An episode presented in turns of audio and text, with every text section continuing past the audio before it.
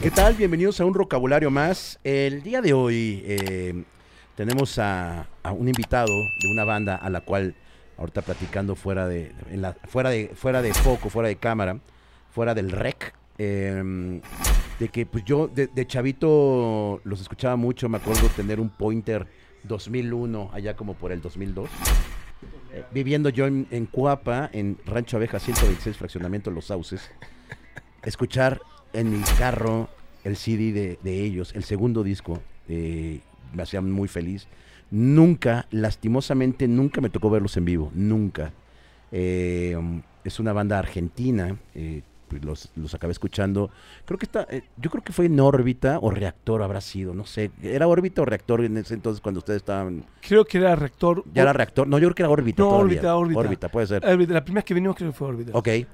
Em, voy, a una, voy a una tocada el sábado pasado. eh, bueno, para cuando ustedes vean esto, yo creo que ya pasó un mes. eh, me invitan los de El Chanona y el Alonso, que ya me regañaron de decir que son de la Forquetina, que Que no son. eh, ellos, ahí están, por Voz cierto. off.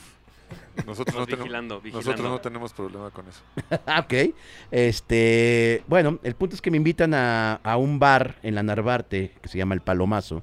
Vayan cuando, cuando puedan, si quieren echar una rolita, un karaoke.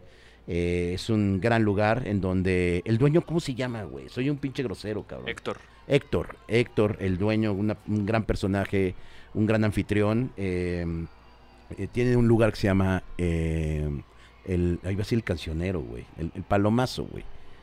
Total, estos güeyes están tocando sus rolas, eh, covers, pues obviamente.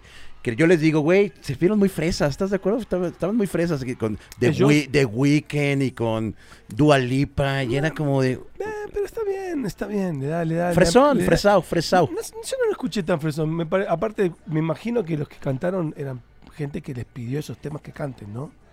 Es que sí, ya también es Por como eso. la gente quiere escuchar. Que, que va seguido y que, que ya Exacto, cante. ya y dónde va nuestra entonces, gente. che, te preparame este tema para la próxima para la próxima tocada. Y ellos se lucen un poco. A mí me pareció muy bueno. Me pareció un lugar sumamente divertido y que, y que la gente que no tiene una banda puede ir ahí Claro. y, sen- y sentir. A ver, están tocando con dos tipos, dos músicos que son de la. ¿Puedo- ¿Se puede decir mala palabra Señor. en argentino? ¿No? de la sea. concha de la lora. La concha de la lora.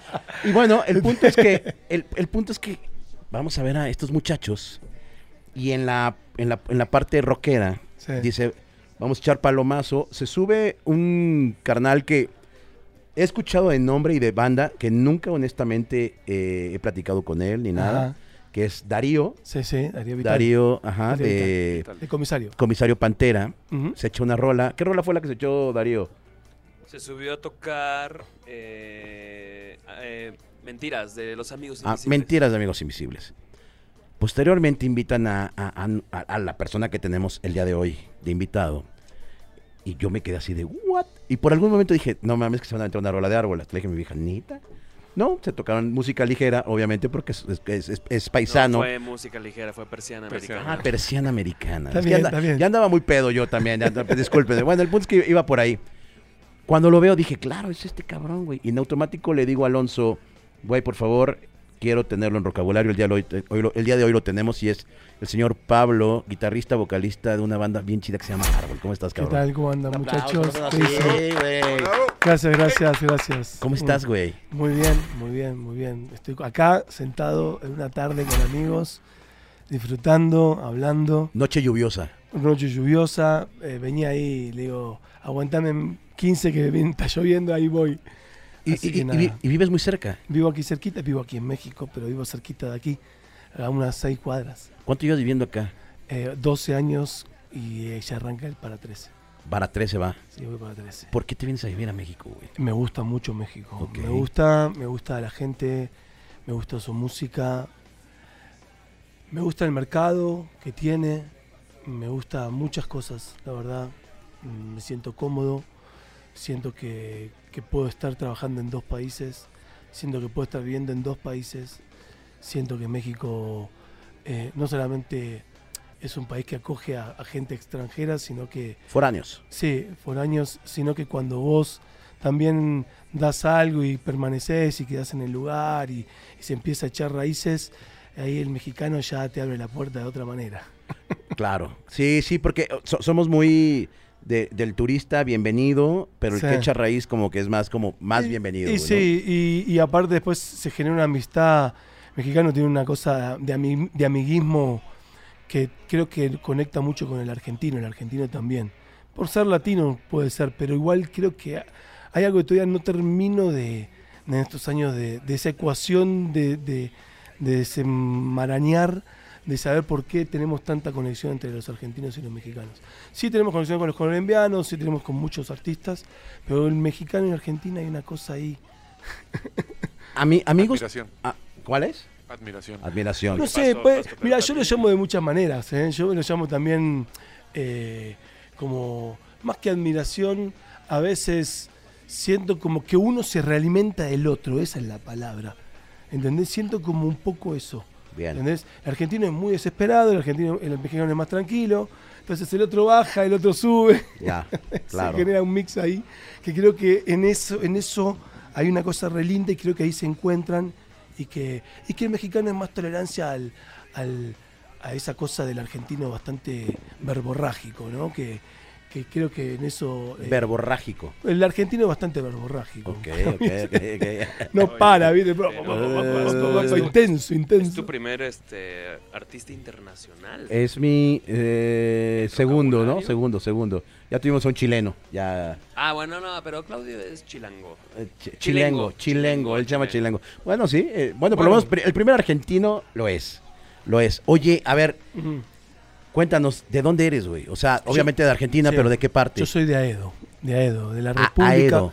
Aedo. En Aedo, de donde salió Árbol, es, es, este, como una, una localidad, un pueblito, una, una parte de la ciudad, de la provincia, donde hay varios como, como Roma, Condesa, Doctores, así, pero bueno, todo con un ramal que lo engancha, que es de un ramal de tren, que es la columna vertebral. Y ahí todo se sube. Entonces está, pasa hasta Liniers, Ciudadela, Ramos, Aedo, Morón, Castelar, Ituzaingó, Moreno, y así sigue hasta Padua, Paso, More- bueno, hasta Luján. Después hasta Luján. Y, mm, y en todo ese ramal, que es el ramal del oeste, hay un montón de bandas. Hay un montón de bandas de hace muchos años. O sea, principalmente las bandas pioneras eh, de, de- de esa época que yo tengo uso de razón. Y la, la- la primera, o sea, la primera primera fue El Reloj, en la década del 70, que fue una banda que, que, que era del oeste. Después vino, también estaba MAM y estaba, que era la banda de Ricardo Mollo, del hermano de Ricardo Mollo, y después eh, vino Sumo, y, Uf. de- y que, que rompió todo, y después vino Divididos y las Pelotas, y las Caballeros de la Quema, y Animal, y nosotros. Y ese era como todo ese ramal del oeste y esa zona, y yo soy de Aedo, de uno de esos lugares. Y que ahí también eh, se, se nacieron muchas cunas de gente de que filmaba. Entonces ahí hay un, hay un, un grupete de una bolita, como dicen acá, que filmaban y ahí salieron pibes que, que hacían películas, comerciales, videoclips y ahí también se armó también una parte de audiovisual importante junto con la música en toda esa zona. Y esa zona del oeste y después está la zona del sur, que ahí están los babasónicos, Juana la Loca, eh, el otro yo. Eh, hay un montón de bandas ¿El, el- el sur es como lo fresa? no, no, no, no, es como más. El sur es como. Tiene un- una cosa más sónica. Y los brujos. Eh, El, el- el oeste es más rockero, es más crudo. Y, el, y el norte, creo yo. No, no por dividir, hay bandas de todos lados, por todos lados, ¿no? Estoy hablando de una época, ¿no? Claro. Y de un estilo de música Sí, sí, sí. que es ahí en, el, en- en- de esa época. No sé, el, norte es un poquito más pop, más, Ok. más, más por ese lado. Del, nor- podría del norte, ¿quién sería? Y Soda, sí, pues sí. para mí. Son, son de capital, pero vienen más de esa zona, de Barrio Ok. Norte, zona norte. Los Pericos son de ahí, eh, qué sé yo. Pero sí, hay varias bandas. O sea, por ejemplo, esto de Temperley, ¿es, es, es el sur? es, es ¿dónde el sur, es, Es el, el sur. sur. Eso es el sur. Ok. De ahí viene Viejas Locas, son del sur. Vieja Piti, el Piti, El Piti, claro. Órale. Los Oye, intoxicados. los intoxicados. los intoxicados. Oye, y por ejemplo, to- todo este ramal que dices que existe en, Ajá. est- en, en, en- en OEM, o cómo me dijiste que es, o, o- En el oeste. pero cómo, cómo- tú dijiste era como tenía unas siglas, ¿no? O sea, tenía un... No, no, no, el oeste, es el Gran Buenos Aires. El Gran Buenos el, gran- Aires. el oeste del Gran Buenos Aires. El gran- el- o sea, esta parte del Gran Buenos Aires, el, compadrazgo o, el- o el- Ajá. como esta, esta complicidad entre bandas existía. O sea, Sí. no sé, por ejemplo, una de las bandas que a mí más me gusta que mencionaste, Animal, güey, ¿no? Animal, para mí... Y los conocemos a, a los chicos hace bastante. Yo a Corbata lo conozco hace bastante. Andrés también lo conozco hace bastante. Son músicos que vienen también peleándose mucho. Son de un estilo también más hardcore, Más ¿no? rudo, más, claro. rudo.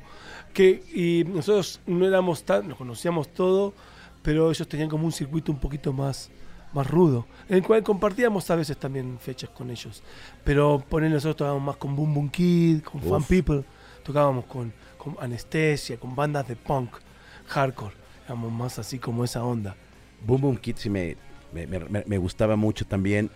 Yo Entonces, soy fanático de Carlitos, Boom, soy fanático. Boom Boom Kid es como madre, güey. Sí, sí. Ahí te- si tienen chance, las nuevas generaciones que Sí. nos andan viendo, échenle un- un- una escuchadita a estas bandas que nos está mencionando el buen Pablo, entre ellas Árbol, obviamente. Entonces, tú eres de allá, ¿en qué momento tú empiezas como a conectar con la música? Que dices, ah, me gusta porque por lo que tengo y por lo que he Mm. visto, pues eres guitarrista. No, en realidad soy baterista. Yo soy, Eres, eres bataco. Soy bataco, sí. Empecé a en realidad empecé a tocar el bajo a los 8 años ok. por mi papá. ¿Él, Te- él es bajista? Tenía, sí, tiene una banda de, de- de rock que se llamaba los Blue Angels. The Blue Angel. De, sí, de Blue Angels que, se, que hacían canciones de rock, ¿no? Como, como, como hacía... Los o sea, Teen- los Teen Tops acá. Claro, los Teen Top. Él me mostraba, mi viejo me mostraba los discos de los Teen Top. Tenía un disco de, Quique, de los Teen Top, Kike Guzmán, ¿no? Yo flasheaba, boludo, me encantaba. Aparte, o sea, para mí, hoy estaba justo viendo, viste, la balsa, el rock nacional, Argentina, que compone la primera canción en español y qué sé yo, y esto y lo otro, quién se lleva el motu, ¿no? De eso.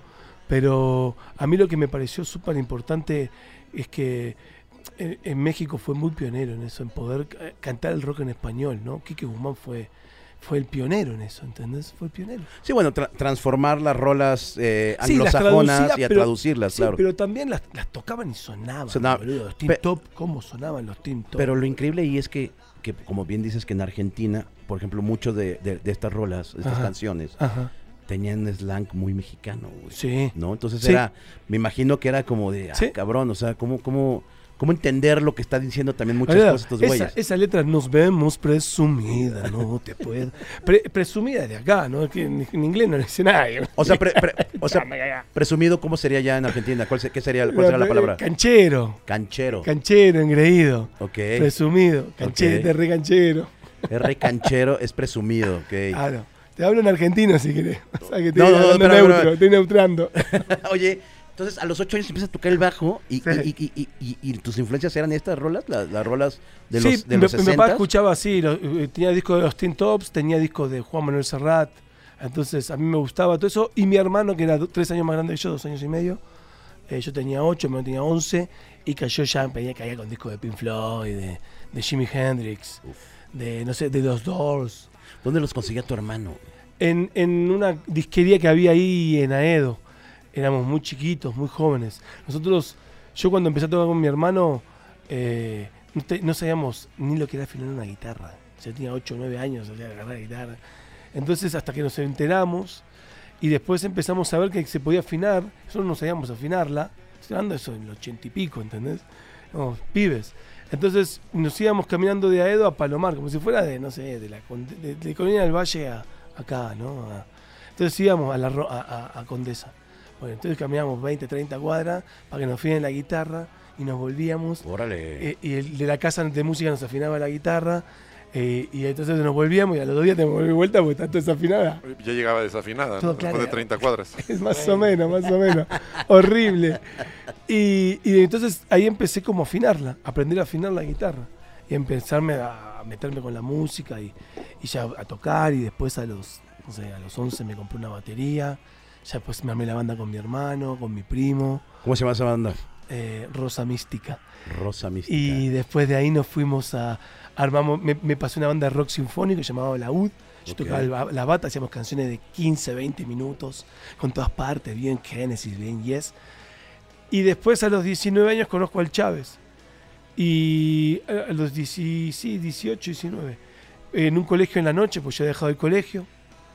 Había dejado el colegio porque quería ser músico. Le dije a mi hijo, yo no quiero estudiar más. Yo quiero ser músico. ¿Qué año era? Yo tenía 16 años, no o sea, sé. la secundaria preparatoria. Y, 80. y- Yo soy de 75, 84, 85. No, 86, 87 fue eso. Ok. Que le dije a mi hijo, no quiero, no quiero, ya está. Tenía 12, 13 años, no quiero estudiar. Bueno, poco más. Fue en el 88, 89. Ok. Sí, 88, 89, creo. Y 14, 15, no me acuerdo. Bueno, la cosa es que no quería estudiar más.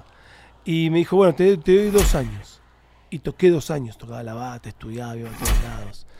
Y bueno, nada, hasta que llegué a, a conocer a, a Matías, el Chávez, y de conocerlo a Matías como a los dos años lo conocí a Gustavo Santolaya, por intermedio de Café Tacuba. Por Café Tacuba. A ver, cuéntanos esa, cómo, o sea, ¿lo conociste porque te llegó el disco de Café Tacuba? Nosotros grabamos o- una producción independiente que la produjo Martín Méndez, el guitarrista de Los Caballeros de la Quema, una banda grande del oeste que nos apoyó, nos prestó los equipos, todo. Eso fue tipo el 80 97, 96, 97, 96. Y en el 96 mismo le dimos, fue una conferencia de prensa de Café Tacuba, presentaban Re en Argentina, Warner lo llevaba.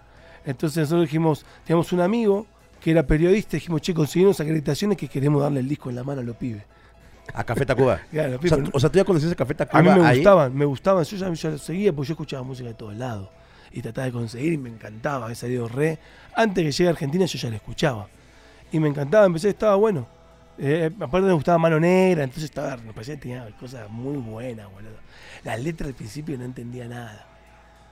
Al principio, después cuando ya vine a vivir acá dije, claro, boludo, con razón. dije. Y muchas letras también de los molos no entendía. ¿Entendés? Más vale cholo que mal acompañado. Decía, ah, qué chistoso, solo, cholo, no, cholo, boludo. Sí, claro, cholo. claro, claro, claro. Oye, entonces, y le pides a tus cuates unas entradas para. Le pido a mi- al, al jefe de prensa un- que manejaba unas entradas de la, de la acreditación para entrar a la conferencia de prensa. Termina la conferencia de prensa, nosotros nos acercamos y le damos un disco a cada uno. de los Café Tacuba. A los Café Tacuba. Y Rubén, eh, eso fue un jueves. Y el viernes a la mañana Gustavo estaba armando Surco, su sello discográfico. Había ya firmado Molotov. Ujú. Había ya- no, creo que, no, sí creo que ya había salido donde jugaban las niñas. O no, no. No, todavía. el re- no, el rey fue en no. el 94, Se- 94, por ahí fue, güey. Sí, pero, no. pero creo que Y- llegaron más. y- y- o 95. ¿no? 95, yo fui por él, a Pericuapa. En Papericuapa fuiste. Com- compré mi disco en. Pericuapa. Ah, La, No, re- original, pero en Pericuapa. 94. Claro, Sí, 94, porque Cinco. ya donde jugaron las niñas es el 97. Bueno, 96 para el 97. claro. Bueno, entonces le- les das lo- lo- los discos. Y, y, mm, te hago un insert ahí porque lo más loco de todo que después de. Yo ahora hace poco hicimos un disco nuevo con Árbol donde canta, canta en esa canción canto, canto con Gustavo Santolaya, toca Celso Piña, toca Torreblanca y canta Juan Manuel Torreblanca y toca Quique Café Tacuba el contrabajo. Y Árbol. Y ahora salió ahora, está en las redes y todo. Y mm, you- Spotify, todas esas cosas. Entonces, este, cuando llega Quique, llega Quique, yo le dije, che, Quique, le, digo, le pregunté, ¿viste?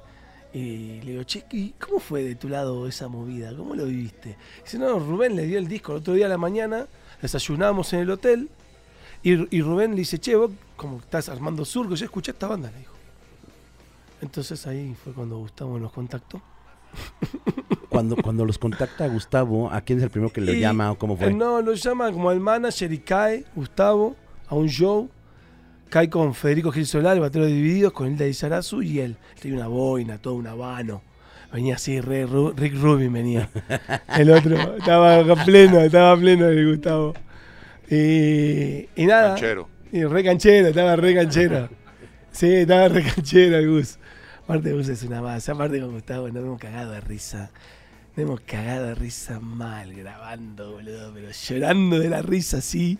De verdad te digo, estar tirados en el suelo de no poder grabar de la risa, boludo. Oye, pero nos, estamos brincando una parte muy importante. O sea, de cuando tú tocas el bajo y la batería, Ah. ¿cómo, empieza Árbol? O sea, ¿en, en qué No, y momento? bueno, y yo ahí, ahí yo, este, a este pibe lo conozco a Matías y entro a tocar en árbol como percusionista, no como cantante. Entonces me dice, ¿tocas la percusión vos? ¿Tenés percusión? Y yo digo, sí, yo te- tenía nada. Tenía nada. Tenía un bongo que le presté uno prestado, el redoblante, le saqué la bordona, lo usé de timbal, cualquier cosa, te veo Alonso. Cualquier cosa, boludo, un splash llevé. Entonces cuando llego tenía un corral, el otro, ¿viste? Chávez tenía un corral. Le digo, pastame el corral, le digo, qué sé yo, y le carro el corral y con una bufanda le ato el pongo y empieza a tocar y ta, ta, ta. Me dice, bueno, dale, sí, bueno, quedás en la banda, me dice. Entonces se queda en la banda y el cantante, uno, uno que rapeaba, cantaba Eduardo también, rapeaba uno, se va, este pibe Totó, y me dice, che, ¿cantás vos? Y yo ya de los 14 años cantaba en coros de colegios y tú me encantaba cantar. Y me dice, sí, dale, dale, canto, le digo yo. Yo un cara duro, me tiraba la, tiraba la pelota y me tiraba. Y entonces empezamos a cantar el tema. Yo ya los conocía los temas, porque venía ensayando con los pibes, pero no cantaba, estaba escuchando. Y empezamos a cantar y canto una tercera. Entonces me dice, ¿pero qué? ¿No haces, no haces unísono? No, boludo, vamos a cantar un unísono, hagamos una tercera. O una cuarta, una quinta, hagamos armonías vocales. Y ahí fue eso lo que creo que también empezó a pasar en Árbol. Que- empezamos a cantar todos. Canté yo, después cantó Seba, cantó Martín, cantó Hernán. Entonces había cinco voces, cinco, cinco personas que cantaban. O sea, Seba hace prejuicios, hace, o sea, hace Osvaldo, hace La Nena Monstruo, hace Vomitando Flores. Seba hace un montón de temas que se canta todo. Tiene una voz, Sebastián, que él se canta en la banda, yo, yo ladro. Pero bueno, nada, se armó una cosa ahí como muy linda de una conjunción armónica Bien bonito, vocal y que hasta llegamos a hacer una canción eh, eh, Jijiji es como si fuera el himno nacional del rock en Argentina que era de los redondos y esa canción es intocable es como hacer no sé no sé este versión americana o hacer una canción de soda no sé qué sé yo. Este que sea que sea como que no la podés hacer. Hay canciones que no la podés hacer Sí, de claro, cover. claro. como que no te da la cara. Entonces dijimos bueno cómo lo hacemos y le hicimos totalmente vocal a la canción. Totalmente arreglos vocales. Estuvo increíble. Y, y la mandamos en el disco en Wow en el tercer disco de Árbol. Ese disco. Cuando- Gustavo. Cuando ya empiezan, o sea, ya te vas tú a cantar, pues todavía no tocabas la lira ahí. O sea, nada más era cantar. No, claro, porque mi hermano tocaba la guitarra, yo ya tocaba la viola, pero tocaba y to- cantaba y tocaba la percusión. Pero después medio como que como que dejé la percusión, tocaba tres temas la percusión, nada más, y después agarré la guitarra, tocaba el trombón, ¿entendés? Empecé a cantar y después dije, bueno, bien, y cuando ya, bueno, en 2016 se fue de orden, empecé a cantar nada más. Empecé a cantar porque tenía que cantar 30 temas, dos horas de show, ¿viste? Era como, tenía que cantar. No me quedé todo esto, aprenderme las letras, saber todo, estar todo el tiempo ahí y estar en el show enfrente, ¿no? Y es cuando llega. Y, y ahí esa cosa de frontman también que empieza como a desarrollarse con, con más intensidad, digamos, ¿no? Yo ya. Yo los- el primer show que canté, que, que empecé a cantar con Árbol, el primer show que canté, los primeros tres shows canté de costado, de vergüenza. No canté frente al público. ¿Te daba pena? ¿O, me daba o- o pena. miedo? ¿O qué era? ¿Miedo o pena? No sé, me daba mucho vértigo. Ahora me puedo subir a cualquier lado, no sé lo que lo disfruto cantar y subir a un escenario. Me parece una cosa, es una cosa que, que, que, que- que me dio un ser supremo o algo, no sé, o esa cosa que estoy bendecido y que no tengo palabras para agradecerlo. En el 96 llega Jardín Frenético. güey. Ajá. 96. ¿Cuántos Sí. tenías en el 96? Y yo tenía ahí 21. Chavito, güey. Chavito. Pibe. Pibe. Está- no, no, se- Un pendejo. eh, pendejo, le llaman pendejo, claro. pen- eh, eh, pendejo. Eh, Güey, el, el, el- el- Pero eso quiero que aclararlo porque pendejo yo sé que, que es una mala palabra, qué sé yo, y ya vivo acá hace, hace años. Y allá en Argentina, si vos le decís a un chabón, sos un. Perdón, ¿se puede decir? ¿Sí? Sos un pendejo. O sea, como acá, no da, no está chido, no está bueno. Ah, tampoco allá está No, chido Tampoco decirlo. está chido cuando Ok. sea así con, con una cosa. ¿entendés? Cuando son unos mocosos, unos guachos, esto pendejo es como una cosa a los niños, como es una cosa cariñosa. Es como una cosa medio del mocoso, ¿viste? Que se le caen los mocos. ¿Entendés? Como una cosa más cariñosa, ¿no? Pi- pinche chamaco. Pinche Ah, que chamaco. es pinche y chamaco. Tiene, y tiene razón, porque de niño estás todo pendejo. Este pendejo. Hace pendejada, güey. tengo, tengo una historia, digo, no me consta a mí, más bien un amigo, un querido amigo Sebastián Comeli, Ujú. eh, uruguayo, eh, cuando recién llega a Ciudad de México, puta, güey, hace miles de años, su papá sí era muy, su mamá y su papá eran como sí, muy sudas, ¿no? O sea, Ajá. sus güeyes eran más chavitos, más chicos. Sí. Y dice que un día eh, se le ocurrió decir en el restaurante recién llegados al mesero, le dijo pendejo, o sea, como caballos, o sea, como, como de muchacho, pero pues, uruguayo al fin y Sí, al cabo, sí. pero como me decía, güey, es que... No, es- porque se ve que el mesero era joven. Seguramente tendría veintipico años. El Pero- tenía 40, 50. ¡Eh, pendejo! Le dijo, como llamándolo como el- cariñosamente. Y el mesero, pues como que no lo tomó muy No, bien, güey.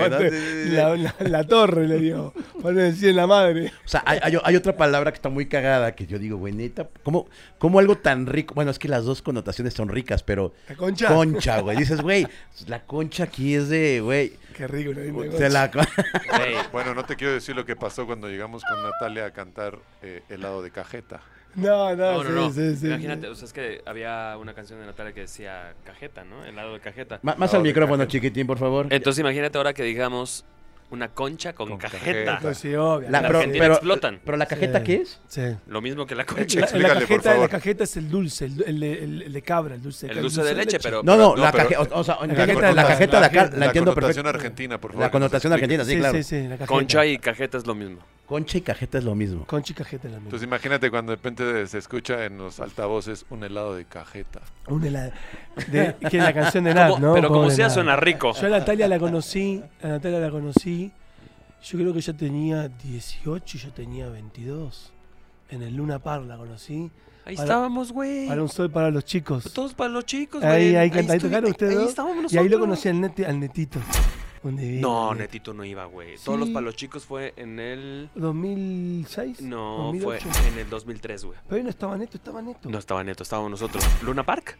Luna Par estaba Fueron Neto. tres días. ¿No Ahí estábamos Neto? nosotros. No estaba Neto, éramos nosotros. O fue el otro Luna. que Y presentamos Neto, a los babasónicos ese día. Ah, Los babas. los va. Los babas. Adrián. los chicos. Adrián. El capo, el número uno, el capo, Sí, Adrián. Sí, cabrón. Ese pibe, ese pibe es un capo mal, boludo, así te lo digo. Ese pibe vuela, boludo. Ese pibe vuela, chicos. Ese pibe vuela. ¿Sabes qué? Le dan a todo, a todo, a todos. La industria le da vuelta una media dos veces. Qué Así joya, cabrón. Oye, A mí está cabrón ese. como, como veo que este, este, este vocabulario va a ser de divagación, me encanta. Me encanta mucho porque pues, hay dos personas fuera de, de- de- de cuadro que están hablando y está bien chido.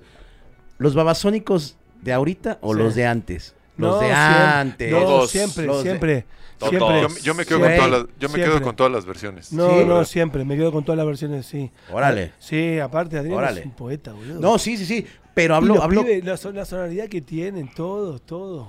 ¿Sabes? O sea, va- de eléctrico, ¿saben la historia de eléctrico? ¿La No, escucharon? venga, venga, venga. La historia de eléctrico es el panza. Porque el, el batero.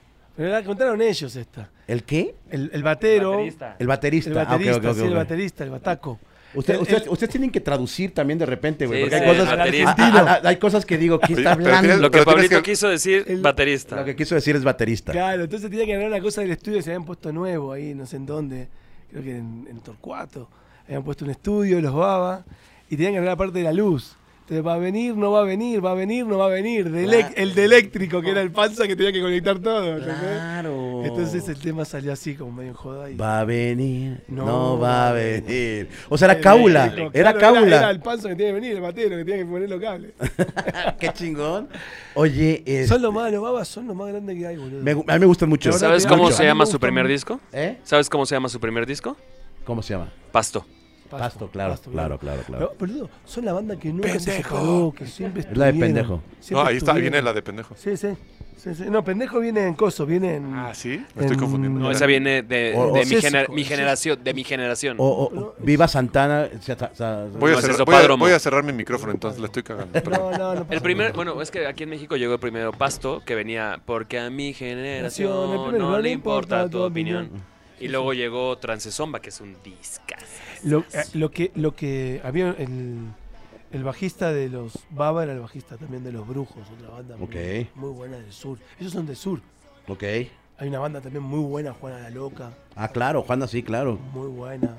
Este, había muy buenas bandas en el sur, muy buenas bandas. Ahora no, no tendría que checar más, pero muy buenas bandas. Oye, 96. 1996. Sí, 96. Jardín Frenético. Jardín Frenético. Uf. Ese disco lo hicimos en el fondo de mi casa. Estuvimos trabajándolo como dos, tres años ese disco, componiéndolo. Escuchábamos mucha música de todo, de todo tipo. Y nos ayudó a grabar ese disco el hermano del baterista, que era el Chávez, en ese Ujú. momento el baterista. que, que era el guitarrista de Los Caballeros, de La Quema, que es una banda profesional. Y ellos nos prestaron todos los equipos para grabar todo, lo- todo el disco. Y ese disco que grabamos fue el que le pasamos a Rubén y a, y a- y a los- a todos, a Meme, a Rubén, a José. El, el, el de jardín, frenético fue el que le pasaron. Ese fue una, una producción independiente que hicimos nosotros y se la pasamos y después ese mismo disco lo guardamos y usamos canciones de ese disco menos una canción de ese disco y agregamos tres canciones nuevas. Donde estaba Rosita, donde estaba Motherfucker, donde estaba Uf. Luna. Y ahí salió ese primer disco con Surco, con Gustavo Santolaya. Que ese disco lo grabamos con Tony Peluso eh, en los estudios Canam, en Los Ángeles, y el ingeniero de mezcla fue Joe Chicarelli, que ahí lo conocimos a Joe. La primera vez que trabajamos con, que trabaja Gustavo con Joe es en un disco de árbol. Y ahí lo conocimos, hicimos ahí una, una escucha con, con él. Me acuerdo que también habíamos escuchado también a otros ingenieros antes de que. Porque había pasado que ahí medio como Tony se había retirado en una, en una de sus noches locas. Eh, entonces estuvo un poquito ausente y, y bueno, tuvimos que buscar un tape, un ingeniero. Entonces ahí eh, hicimos un, como un search con Gustavo y ahí lo conocimos a Joe. Estaba también el ingeniero, no me acuerdo ahora de Trent Reznor también que fue. Pero, sí, hicimos como un- el ingeniero también de...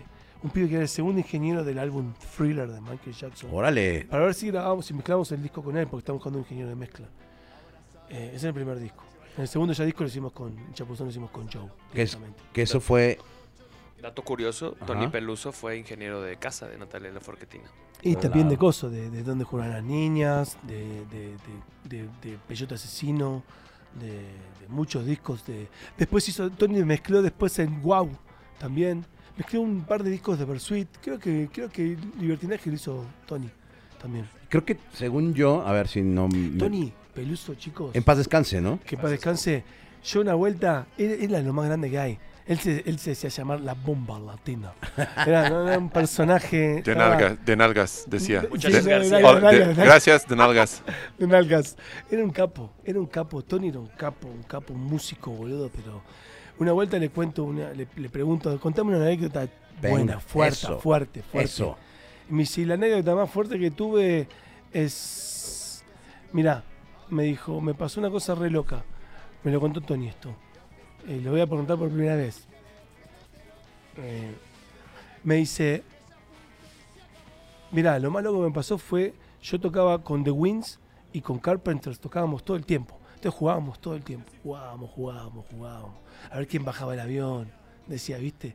¿Viste? En esa época, en los 70, ¿viste? Que se hacían que se desmayaban. Entonces tenían que bajar el avión. A quién bajaba el avión primero de las bandas. Si de Winds o de Carpenters. Los pibes, Una bomba. Cabrón. Unos capos, eran re locos. Y, y entonces tocaban, tocaban y siempre tocaban en el, en, en- en la- en el cuarto, ¿no? Entonces un día le dice, che, tocate una de los Beatles. Le dice, no, no, le dice Paul. No, no, no, no. Entonces como que, ¿por qué? no? Entonces un tipo, entonces eh, un día le toca y le dice, dice, bueno, voy a tocar una. Entonces hace Blackbird. O sea, te estoy contando así, ¿no? Pero no me lo contó así. Mm. Estoy contando muy argentino y muy directo. No, no. Pero no, fue- fue- era, como, era como más solemne. Y, y resultó que, que dijo Tony, me dijo, me quedé helado. Empezó a tocar Blackbird. Me dijo, tenía un Beatles adelante. Me dijo, me cambió la vida. Dice, después de ahí nunca más pude. Porque él no quería, ¿viste, Paul? Porque él sentía que, que- que eso siento yo, ¿no? No sé, no es una deducción mía. Él me dijo eso, que después de eso nunca fue a- a- volvió a hacer lo mismo entre ellos. Wow, ¿Entendés? cabrón. Órale. O sea, y que boludo, que te empezás a tener como noción, ¿no? De, de- es un Beatles. O sea, imagínate que de repente empieza a cantar Paul Blackbird ahí. No, boludo, olvídate. ¿Sabes qué? Olvídate. Para mí los Beatles son lo más grande que hay. Para mí Concuerdo, los Beatles son concuerdo. los más.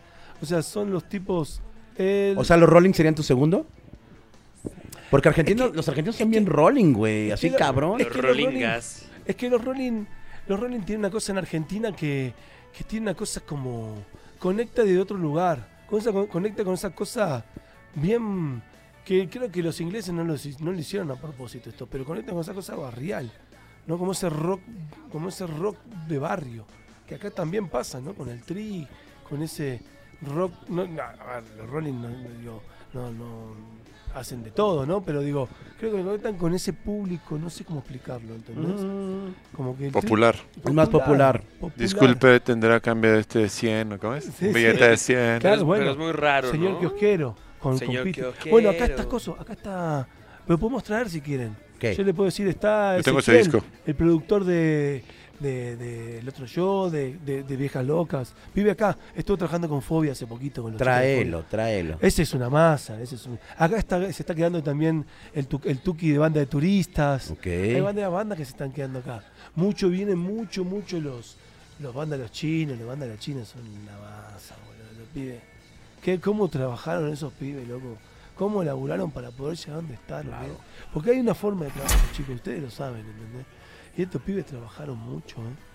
La primera que llegaron fue en el 2018. La abrieron árbol en la embajada de Argentina. Nos pidieron abrir eh, Goyo y Iñaki un, un tema, un par de temas. Yo dije, sí, yo lo venía haciendo la red, los pibes, sí, obvio, me encantaron. ¿Entendés? Y los pibes son divinos. ¿no? O sea, van a, van, van a romperla, chicos, guárdense. Entre poco para mí hacen, no sé, un auditorio nacional. Vamos a escucharlos. No, Armarlo. escuchen, No, está, están, están chidos esos pibes. Eso. Porque aparte trabajan bien, trabajan bien, trabajan bien. Cuando alguien trabaja bien y, y- y sabe trabajar, no, no, no es fácil, no es fácil. Hay muchos artistas dando vueltas, ya lo sabemos. ¿Entendés? Y no todos, dicen, no, que es el management, no, que es... Todo para mí nace el artista, De acuerdo. Sí, Para mí. totalmente. Sí, no, sí, eh, para mí. ¿Concuerdan o no concuerdan? Totalmente. Concordamos. Nace el Del núcleo. Nace el artista. Me saco el sombrero con Duki. O sea, Duki es un señor. Con vos. con vos. Pero sí, pero Duque armó una movida. Duque armó una movida con Litquila, con, con. Armó a todos los pibes, viste ahí, viste, los del espacio, viste, que están ahí todos los guachos. No, le hicieron muy bien, boludo, le hicieron muy bien. Supieron agarrar ese agujero, Claro. posicionarse en Argentina, hacer como ese trap, eh, viste, ese reggaetón trap, pero a la vez también como medio, medio, medio R&B, medio. Y rock O sea, también. Está rockerón. Está- sí, está rock. Gucci, boludo, el tema de Duki. Es tremendo. Es una especie, como una especie de, de Jay-Z mezclado, no sé, boludo, con, con no sé, con, con Eminem, pero a un nivel, boludo, y en español que decís, Está- "Wow, sí, lo claro. logró, lo logró el pibe, lo logró. Qué chingón. Oye, y bueno, a ver, 2002, Sí, el disco que con lo que yo conocía a, a Árbol. Chapuzón. Chapuzón. 96 temas para que queden 13 en el disco hicimos. Noven- Gustavo, 96 temas para que no seas mamón, neta. Gustavo Santolaya nos pedía temas y temas y temas y temas. 96 temas. Tú no viviste esto porque tú eras un mamón, güey. Por eso, entonces. No, y yo tuve, no, y yo tuve que fletarme la ne- y yo tuve que fletarme el comentario, cabrón. Ay, aparte, sí, claro, claro. Yo iba, yo tírenla, iba, tírenla, tírenla, dale, yo iba a. Miami a pasármela bien y de repente me pasa esto, güey. No, Es que no te, no te sabes esa anécdota. No, sí, Bueno, ya viste, ya viste ya vi el vocabulario. ¿Ya viste, ¿ya viste el vocabulario de lo que dijo Santa Olaya a Natalia y a Chanona? No, no, ¿qué dijo? En unas fiestas. Lo voy a contar yo que ni siquiera estuve ahí, güey. Pero, Ah. Yo- yo pero más pero- acoto, pero yo, mira, pero- yo le- si es yo de- le- yo le voy a echar. necesario. Yo le voy a echar piquín, güey. Le voy a echar así de, ver. Imagínate que invitan Estoy a, más sueltito hoy, igual puedo dar más detalles. invitan a invitan a los MTV cuando había MTV en ese Ujú. A Natalia y pues obviamente Chanona tenía que ir ahí, Ajá. ¿no? Porque pues era era era el bueno ahí, ¿no? Era el bueno ahí. El bajista. Eh, El bajista, claro, hablo, claro, hablo del bajista. ¿De qué El hablabas novio. tú, güey? ¿De qué hablabas tú? Entonces van, pero yo ya traían esas ganas de, de trabajar con, con, Con Gust- Gustavo. con Gustavo Santaolalla. Querían platicar con Gustavo, querían trabajar, perdón, con Gustavo. Y pues se lo encuentran en el after party A Gustavo. a Gustavo. Ajá. Se lo encuentran, empiezan a platicar. Ajá. Natalia, Chanona, Gustavo. Oye, nos gustaría que pues, produjeras el próximo disco, este pues somos muy, nos gusta mucho tu trabajo. Ah, sí, sí, los conozco, la chingada.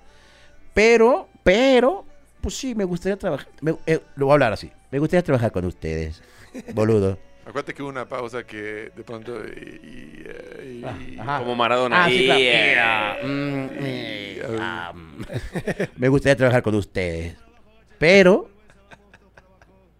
pero, y Pero. silencio, silencio, eh, silencio horrible, pero su baterista, su baterista es un mamón. Por eso, por es eso yo no quiero trabajar con ustedes. Si no está su baterista, trabajo, si no, no. Y así fue la historia, güey. Historia verídica. Pero yo nunca lo había visto en la vida, güey. O sea, nunca he platicado con Eso él. es lo más triste. O sea, Ajá. imagínate que un productor de renombre que ha traído todos los Grammys en la vida, tiene un documental que hay que platicar un poquito del documental. Ajá. eh, di- le diga a alguien, yo, yo se los dije en el vocabulario, probablemente esa fue su excusa para decirles no quiero trabajar con ustedes, güey. Pues, Pero, pero luego dices, güey, ese güey puede decir no, güey, gracias, güey, ¿no? O sea, para la otra, próxima Ajá. para la otra. Pero dice que no quiere trabajar con ellos porque el baterista, en este caso Ajá. Alonso, que lo tenemos aquí presente, Ajá. enfrente, era un mamón, güey. Era un payaso. Pero nada, por eso dije nada. ¿Es aquí no? ¿Está aquí? Estaba ahí Gustavo. Lo viví, lo viví. No. Fue muy frustrante. Pero fue mucho por culpa de la disquera, ¿eh? Nah, La disquera nah. le metió, Mirá, le metió, igual, le metió. igual, mira, yo lo que creo que Gustavo en ese momento eh, ya creo que una de las de las llaves que hablo por mí, ¿no? Que yo vi desde afuera esto nada más. eh, que él encontró es que el batero, o sea, un disco es un disco suena muy bien cuando tiene un baterista muy tight, cuando tiene un baterista que, toca muy bien. O sea, para que el disco suene muy bien, el sonido del, del bataco tiene que ser muy bueno. El sonido del bataco, para que el sonido del bataco sea muy bueno, tiene que tocar muy bien el bataco, tiene que tener muy buen groove, muy buen grip, muy buen sound, muy buen balance. O sea, es, es como el 50% del disco. Y ser alto. Es que ese fue el pedo. O sea, por lo que nos estás diciendo, Pablito, es, pues no, y no capaz quiso... que él, y que capaz que él se clavó un poco en eso. No, pero no, si no conoce a Alonso, no creo que él haya hecho eso. No, fue, fue más por chismes de la disquera nos quería separar y fue como de... Se, Entonces, se dejó llevar por chismes. No por... Yo no conocía a Gustavo, ¿no? Por eso, sí, sí, sí, no. Igual digo, Gustavo, boludo. Vas a ¿Qué mostrar la cara del pecado, la cara de, del no, problema. pero Gustavo es un capo. No, yo lo sé y nosotros queríamos trabajar con él, Oye. pero fue más por una discrepancia. Sí, te entiendo, te entiendo. sí. Había una, una situación en la cual la disquera no, no nos quería como la forquetina. Ujú. Y entonces este llegó como, oye, no, es que estos te van a pedir. No, pero Gustavo y yo no nos conocemos, no nos hemos dado nunca la mano. obvio, Fue obvio, por chismes, no, por supuesto. Y aparte, y aparte también lo que pasa con eso es que. mm, eh, Va, no sé, yo mi sensación lo que pasa con eso es como que cada artista también, o sea, y, y- y- o sea, hay muchas, vos sabés, no solamente en, en- en- más en las compañías y en todos hay muchas, muchos intereses, hay muchas cosas. Y, y eso también hace que el artista puede progresar, no puede progresar, según la compañía. ¿Entendés? Según la compañía. Eso un poco con el tiempo empezó a pasar que también el artista tuvo un poquito más de poder sobre eso. ¿Entendés? No, totalmente. Eh, de hecho, hoy en día creo que tienen bastante poder los pibes sobre eso musicalmente. Capaz que, no sé, de igual no creo, no, no, no creo que Gustavo, te soy honesto, ¿eh? No, yo lo sé. Fue una anécdota que contamos la vez pasada aquí en nuestro capítulo que tuvimos Mm. aquí.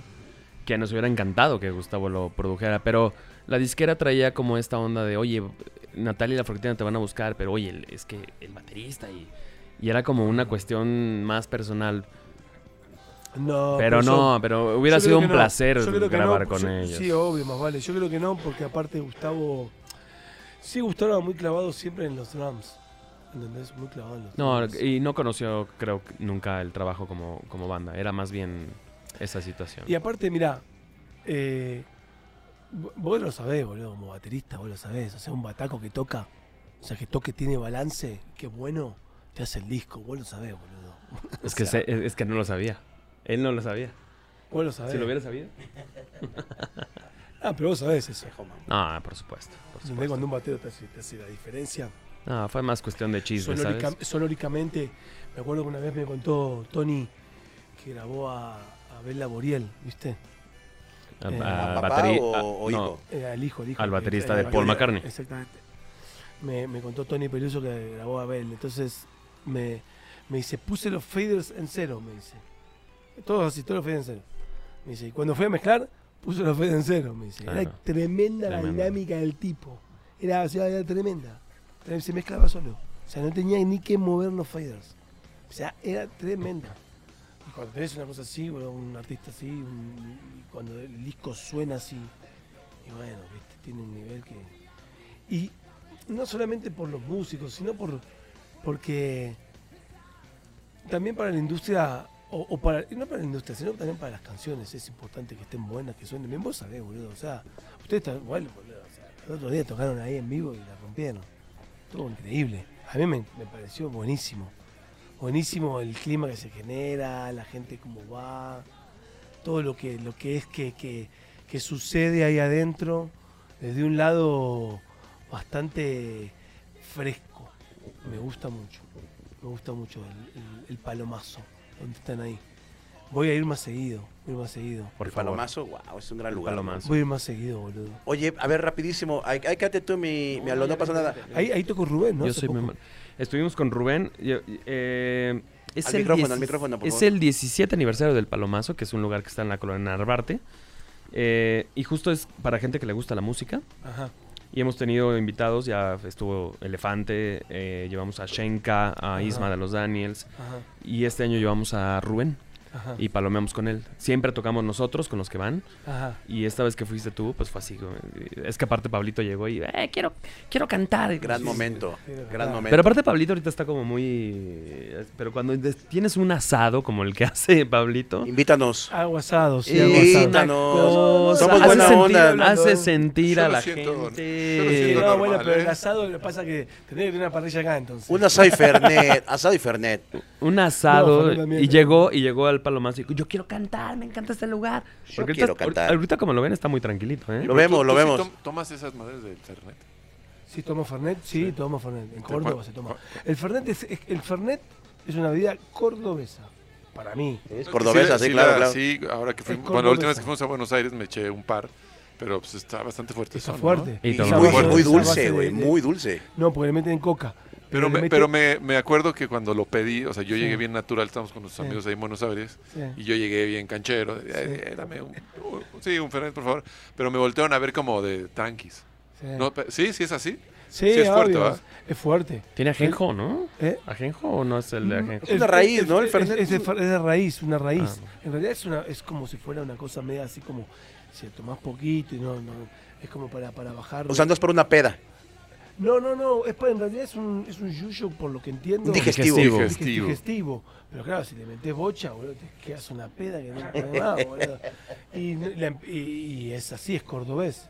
De hecho, los, los, los, los Cali cuando vienen acá tienen que tener Fernet si no los matan a todos. Los pide de Córdoba y dicen, no, A lo Caligaris. es verdad, es- Vamos a platicar de la vida. Vente, la vente, vida. pasa, pasa ya Una de las mejores rolas. No, quédate, quédate, no pasa nada, Sí. ahorita voy para allá.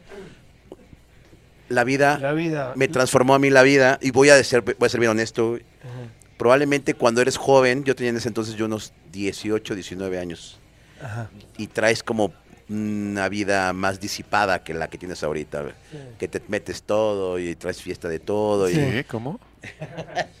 y escucho esta rola Ajá. ¿Dónde la escuchaste? en el radio. El rector. En- es que no me acuerdo si era reactor órbita, es que es- es lo que tengo órbita. tengo ver, tengo eh, ese vago ¿Quién recuerdo. estaba ahí en órbita en ese momento? Alfredo Martel probablemente. 2002 todavía era Jorge órbita. Rogerio. Nosotros tocamos Órbita. en 2002 como en órbita todavía. Jorge Rugerio, este Luna. Fuimos con Árbol a una nota que eran todas mujeres. Cuatro mujeres. Y Era, era como, pero era como el Día de la Mujer. Mm. Ok, Y eran cuatro mujeres conductoras. ajá. Y le fue en, en, en Rector, fue. En, en Rector, bueno, ahí en, en el IMER. en Del Imer, Del ok, Imer. del No Imer. sé si era Rector o órbita. 2002 todavía era órbita, estoy seguro. Entonces estaba en este programa con estas cuatro chicas y bueno, y charlando y pa, qué cagado y pa, y pa. Sí, bueno, ¿y qué aprendieron acá? Dice, en México. Y salta el bajista y dice, aprendimos un par de... ¿Qué palabra aprendieron? Chinga tu madre, pendejo. Nos sacaron del aire Ah, pues sí, en todavía. dos minutos. Le pusieron una multa a órbita. Radio Pública. Radio Pública. No, nos querían matar. Salimos, hicimos una cuadra y dijimos, boludo, la qué cagada nos mandamos. Y fuimos al de los tacos, empezamos a hablar. Ah, ustedes son los de recién, ¿no? Que putean por los, Los de están putear. chidos, ¿eh? Sí. Oye, ¿has escuchado La vida, mi Alo? Sí, es que yo creo que Árbol fue una de las bandas que gracias a, a esta radio nos llegaron, Qué loco. pero que hoy en día, yo, cuando Darío nos presentó, yo dije, bueno, Árbol, Pablito de Árbol, dije, "Por- pero por supuesto. Claro.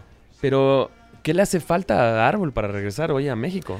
Vinimos, mira, la verdad, las pocas veces que vinimos, vinimos porque teníamos ganas de venir y probar y armar, pero muy orgánicamente.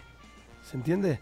O sea, nos ayudó Darío, nos ayudó algunos, eh, algunos otros productores, promotores de, de shows, pero muy tanteando la cosa, ¿no? O sea, y esta vuelta queremos venir ya más armados, como armarla bien, como armar un buen show, ¿viste? Queremos venir en un formato. Nosotros vinimos muchas veces al, al Vive Latino, ¿viste? Cuando el Vive recién estaba de colores, ¿se acuerdan que no tenía nombre los escenarios? Sí, claro. Sí, claro, el escenario rojo, el escenario sí. verde.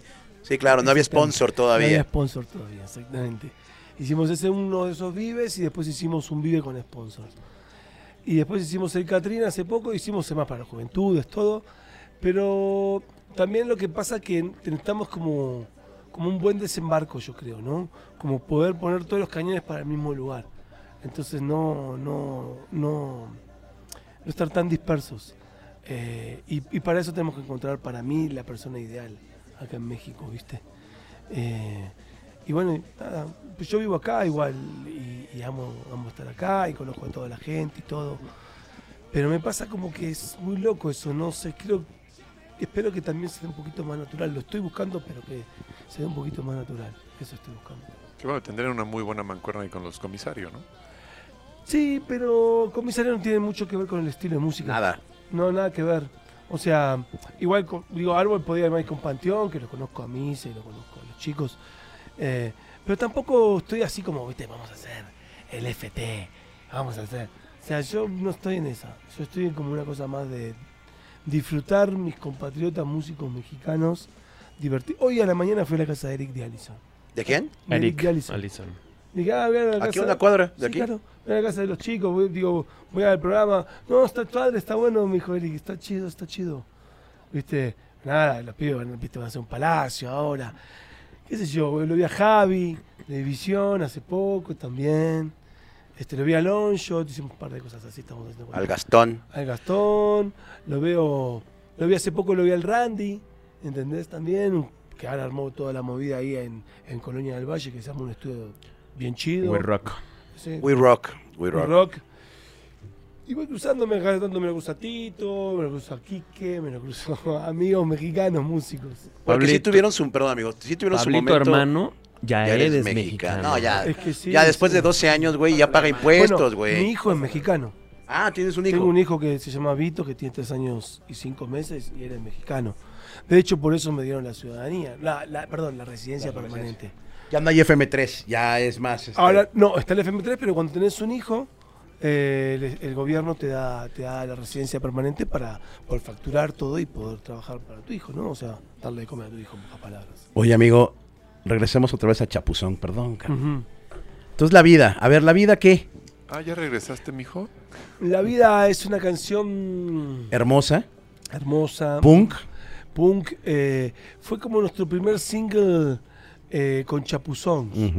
Eh, nosotros queríamos como veníamos del hardcore pero que no queríamos como era como un happy punk también esa canción no queríamos como como que suene demasiado pop ¿entendés?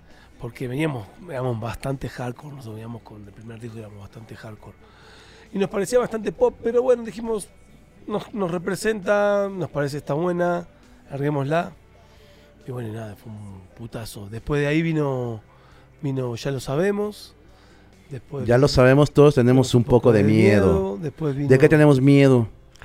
y esa canción estuvo hecha por varios miedos de varias personas en común que, que estaban allegados a la banda y ahí empezó a nacer, ¿no? ¿Las novias serán? Novias, eh, gente que venía de otros países, gente que, que tenía miedo de, de- de- todo, cualquier cosa que, que uno enfrenta sin, sin conocimiento le agarra miedo. Claro.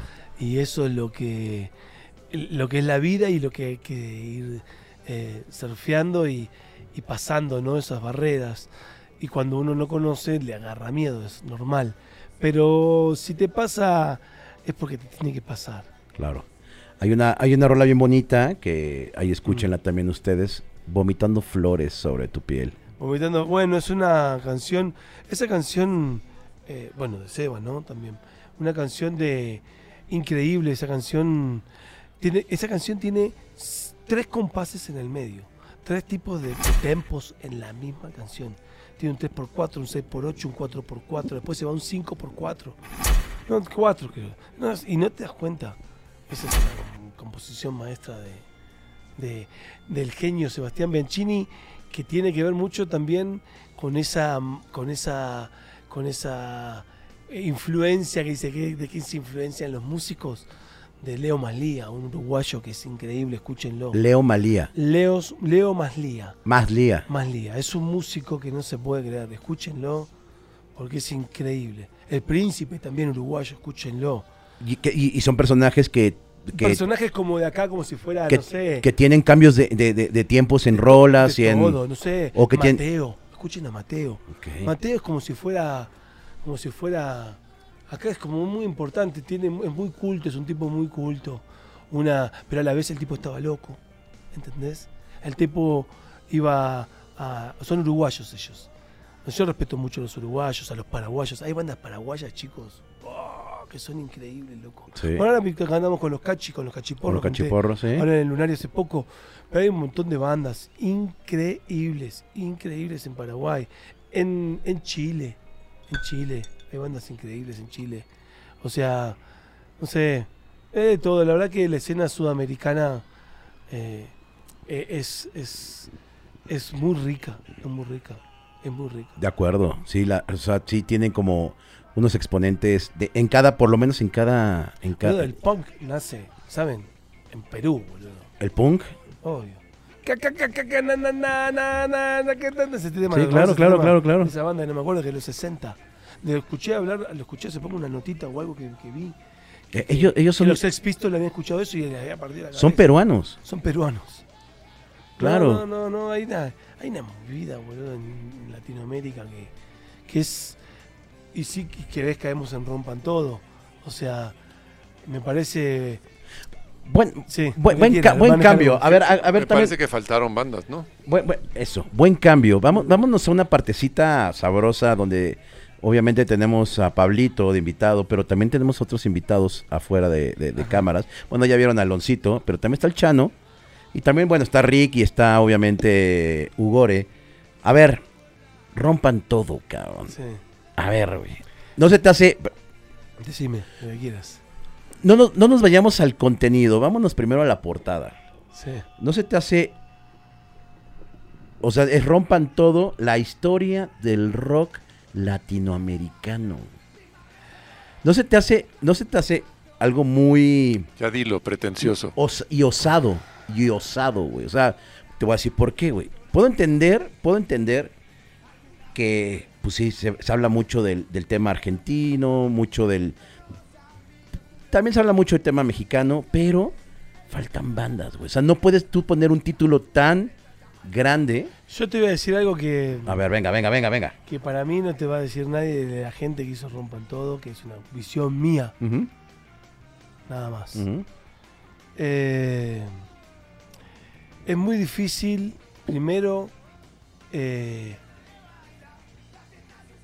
primero en principal, no había ningún documental que encierre globalmente a toda Latinoamérica. Ok, Para mí. Ok, ok. Y eso me parece muy válido.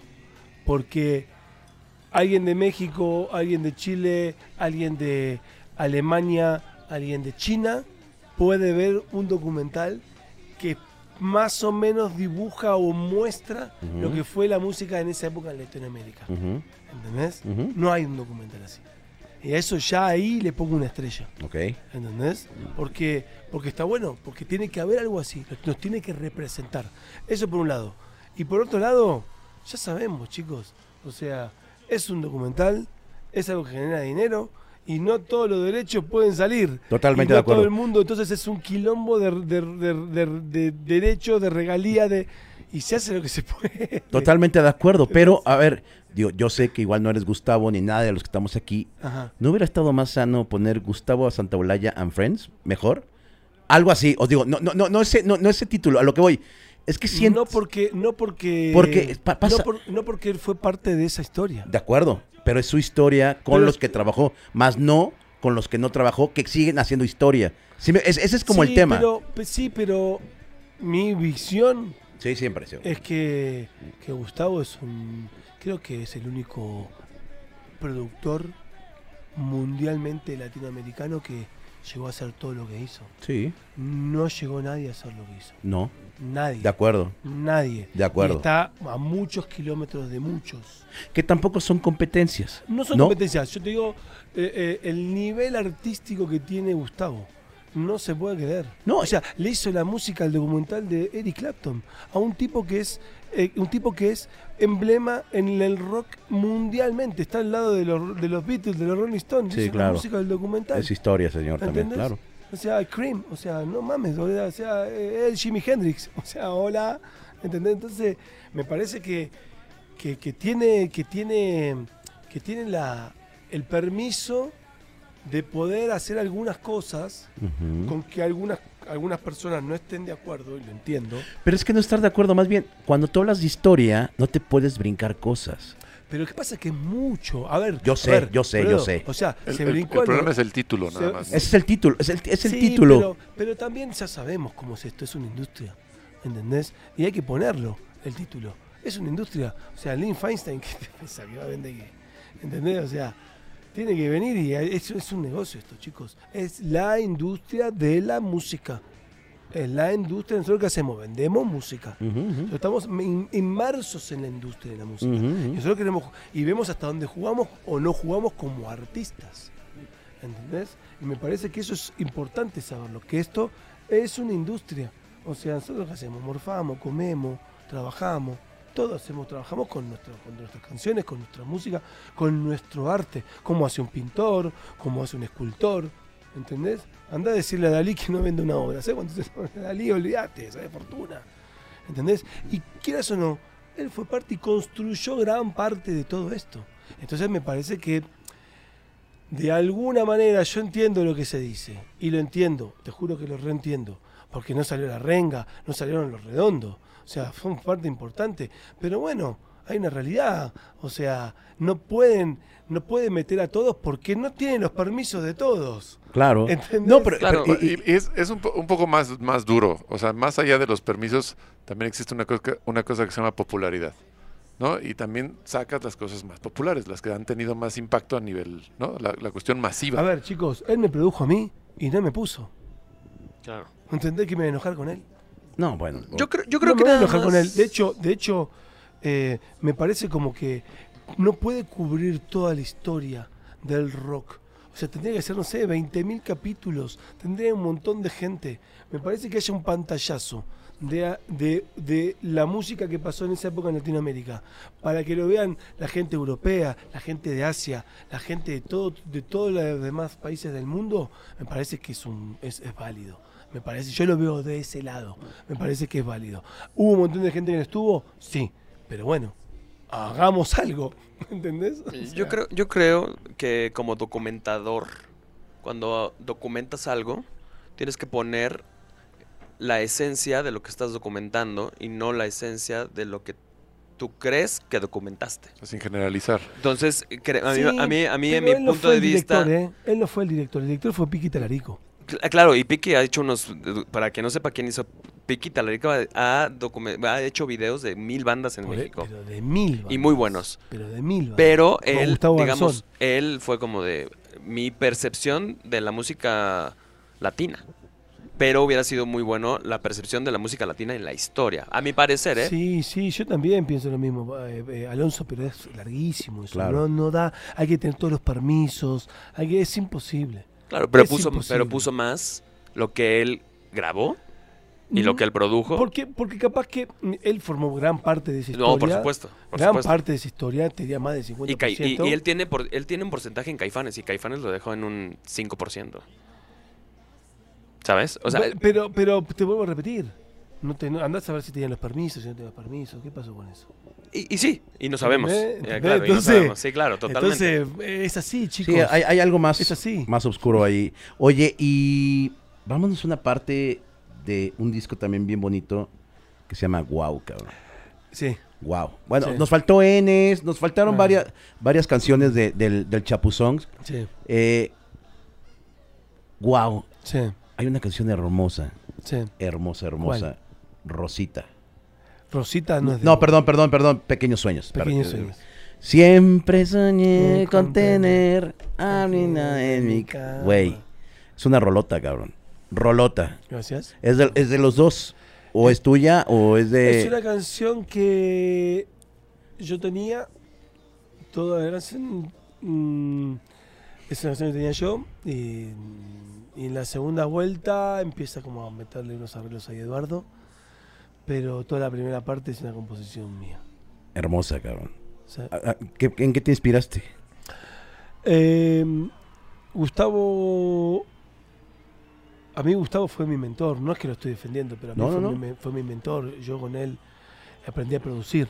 A ver, el, el hecho de que estemos hablando de un título, no, no, obviamente no le quita... Oigan, es, es mera dialéctica, ¿eh? No, no, sí, no, no le quita absolutamente obvio, nada de la grandeza de lo que ha hecho No, en la industria, obvio, en la música. No, no, no. Hablamos de un título que probablemente Sí, estaba. está clarísimo. Y llegamos a la conclusión que pues fue meramente por vender, cabrón, ¿no? Obviamente. Y hay una parte que es por vender. Mira, me que justamente volvemos a esto, rompan todo, porque, porque me parece que te vuelvo a repetir, boludo, que haya un, un registro.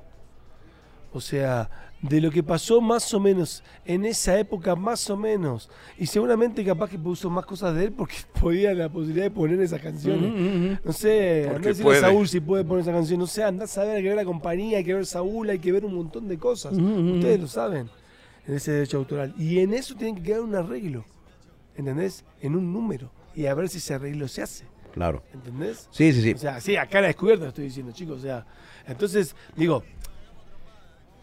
para mí está buenísimo lo que sucedió, te voy a repetir. Está buenísimo que haya un, un trabajo así.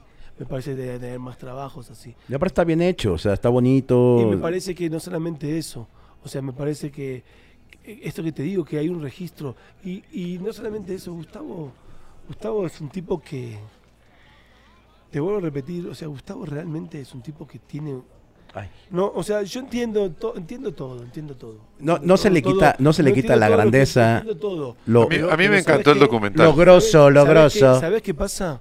Yo lo veo, ¿sabes cómo lo veo? Como Messi. Hacia ese nivel, Claro, pero en la música. ¿Viste cuando Messi le hace ese pase al francés, a que no se lo hace María, se lo hace primero creo que a no sé qué, le hace tiki sin mirarlo, le pasa la pelota y le hace así, el otro corre y se la pasa a María y es gol. Gustavo tiene una cosa que Oye, pero- algo en el aire y te pero- dice eso. Pero entonces le estás quitando un poco de mérito al grupo, ¿no? También. O sea, no, no, no, porque trabaja el muy- grupo trae las rolas. la- Pero- él, pero- las mejora, las, las No, pimpea, no, las pone la- bonitas. No las mejora, te muestra otro camino. Te muestra otro camino para que vos llegues a ese camino. Eso es lo grosso de Gustavo. ¿Entienden? Te muestra otro camino para que vos vayas solo ese camino. Él no te va a decir, haz estos acordes. Jamás te va a decir eso, Gustavo. Te lleva para que para apretarte, para sacarte lo mejor, loco. Juega en primera. Ese pibe juega en primera. ¿Y Tiene un Oscar. Dos. Dos. Y que en realidad eso No, es la y- música y- Europa y- Mu- y y- cuántos Grammys y cuánto, güey, o sea, no, no, no, no, no se le quita la grandeza. Va a ser la música a la hora de la llegada de la nave espacial en el 2024 a la NASA. Está haciendo la música una transmisión mundial. Está en otro Un tipo así, un tipo así está en China, boludo. O sea, yo cuando digo en China que está en la estratosfera, tiene una conexión con el más allá, no sé cómo explicarte, no sé, para mí, yo que lo viví en tres discos, cómo cambia las cosas, las cosas que propone, cómo lo dice. Oye, y para ti, o sea, por ejemplo, la- los que han venido aquí, que han trabajado con Estamos Gustavo. de la música, ¿eh? Sí, no, no, sí. De la música estamos hablando. La- de los que han trabajado con Gustavo, eh, por ejemplo, los Liquids, este, no recuerdo quién más nos dijo Café que Tacuba, Caf- nos, nos dijo que Julieta sí, sí es un pedo, o sea, si es un tema en donde dices madres con él. Top. o sea, si estás trabajando con el top, estás trabajando con Boludo, el- o sea, el Rey Midas. el Rey Midas. digo. Para ti, a ti te causó, a ti te causó en algún momento, Te cambia la jugada. Te cambia la jugada en el momento. Y tenés que responder. ¿Sabes lo que es eso? Te cambia la jugada o sea, en el momento. cambiar la jugada significa, tú traes tu rola, tan, tan, tan, y te dicen, ni madres, eso no va a ser, va a ser esto, esto y el otro, y cámbiala, o dice- cómo es. Él te dice, probalo esto en otra tonalidad. Y esta parte que tenés acá, ponela en el medio. Y de repente la canción, la canción es así. ¿cómo hizo? ¿Cómo hizo este chabón? Hace esas cosas el man. Tiene una, tiene una visión que, que- que lo, lo- lo- lo- lo lleva a un lugar que no lo.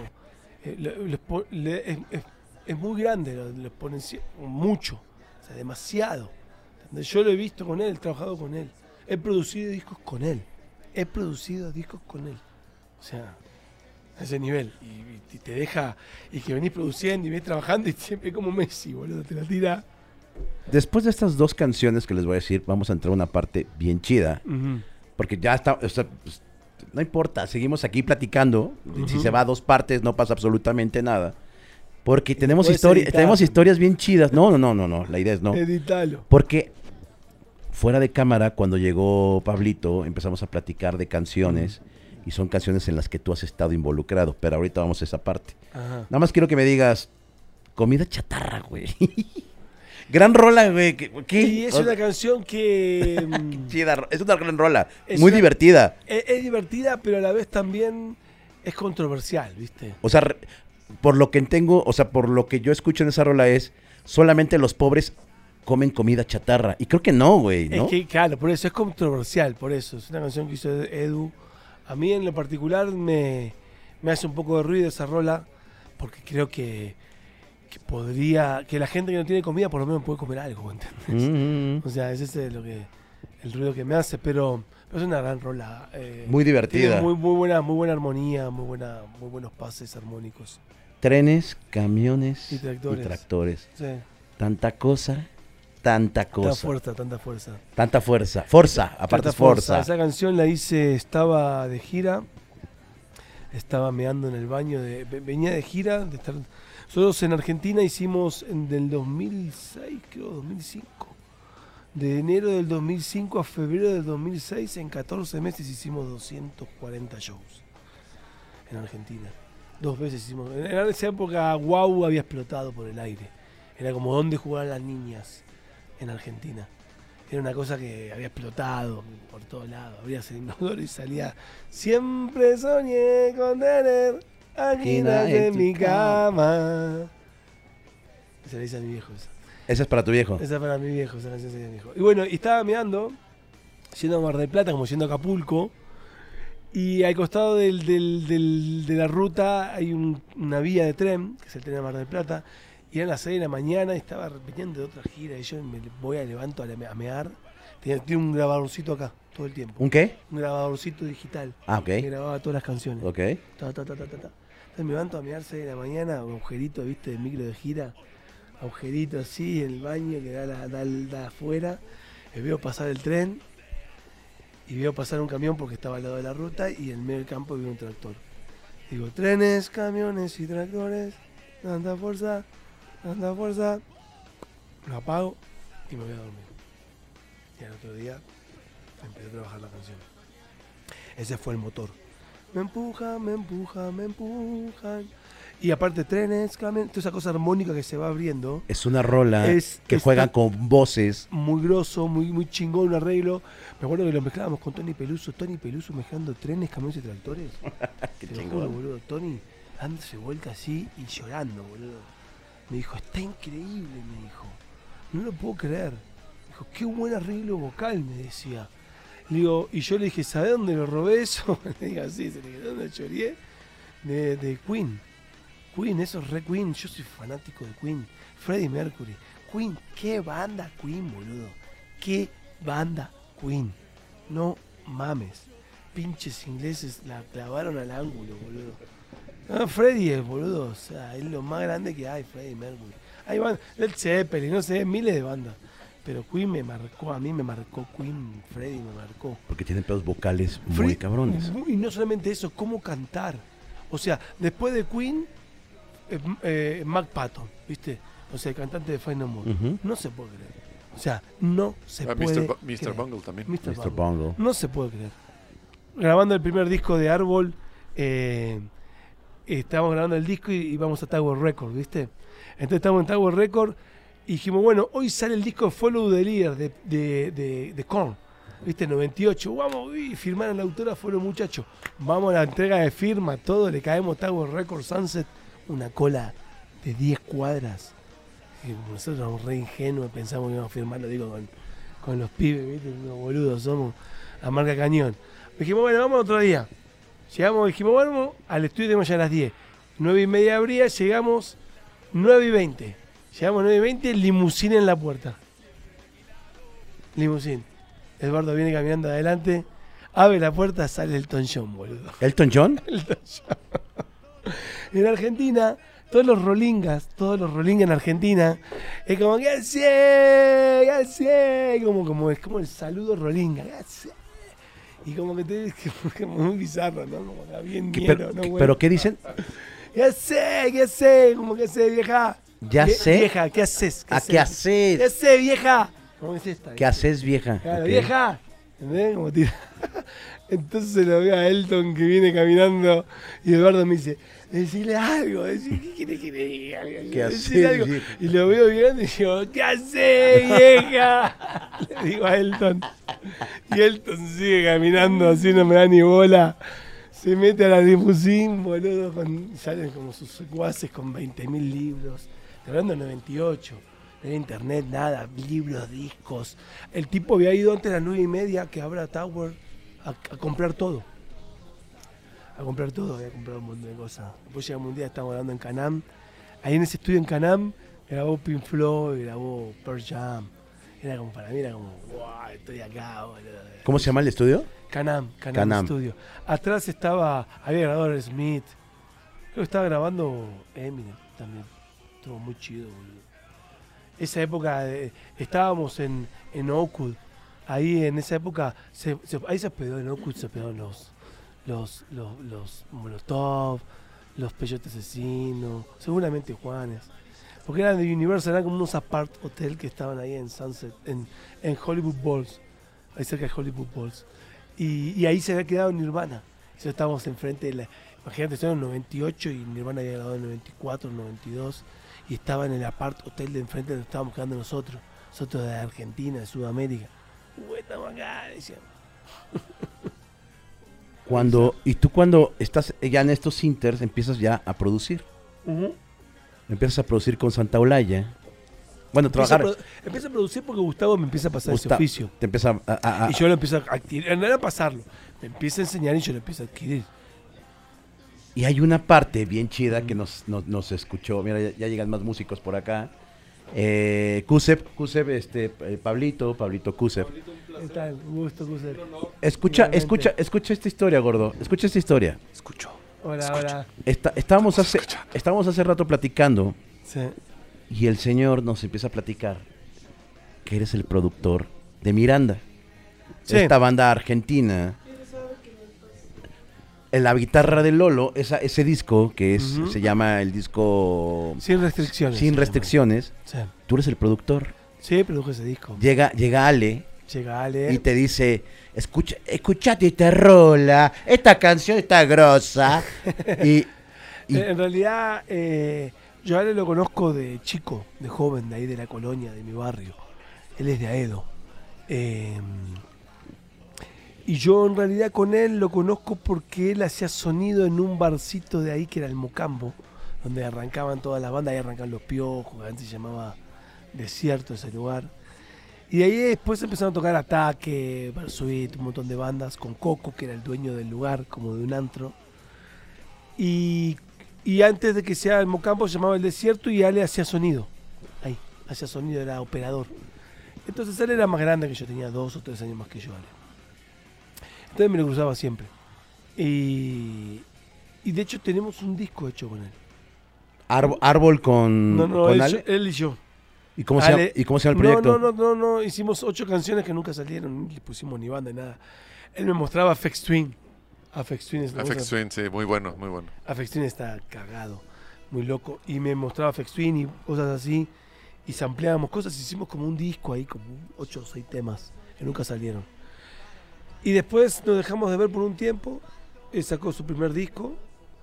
Y un día a la mañana, eh, yo me estaba volviendo de, Caballito, que era el centro, que era como la Ciudad de México. Como si tuvieras el camión, la tuvieras ahí en, no sé, San Antonio, no sé, bueno, área del sur, ¿no? Ponele. Eh, en Pedregal. Y nos íbamos para, para el estado. Entonces, este, ahí me lo crucé, en esa, esa- ese- ese- hubo un paro de trenes, no iban los trenes, no había nadie, y él y yo nos viajamos en en colectivo, en el 1, en camión, hasta Edo, que fueron 40 minutos de, ruta. Entonces veníamos hablando con Ale y le digo, no, y me dice, ¿estás grabando en Argentina con Gustavo? Le digo, sí, ¿sabes que estamos traduciendo? Por eso te grabo, le digo, te produzco. Y me dice, bueno, dale, dale, ahora probemos, me dijo, probemos algún tema. Y empezamos a trabajar, a trabajar. Y todo en el camión. Esa charla duró 40 minutos y después, y, y ahí, y ahí surgió, y después ese disco, Leo García, que es un músico argentino que trabajaba, trabajaba con Gustavo, con Cerati. Eh, yo a Gustavo lo adoro, boludo. Yo nunca tuve, yo para mí, o sea, obviamente nos hemos visto, hemos hablado, no tan, tan así, no tan. Pero, pero yo cuando produje ese disco, eh, la verdad que nada, Gustavo fue a la prueba, eh, a la, a la, a la van premiere de ese disco y siempre estaba muy contento, le parecía muy bueno. De, Sin Eh, Restricciones. sí, sí, ese fue un disco que también marcó como un, como un antes y un después. Yo venía, él venía escuchando mucho, él, él Ale me mu- muestra mucho a, Bau- a- a Bauhaus, me, presta, me muestra mucho a estos, a los, a los Kraftwerk.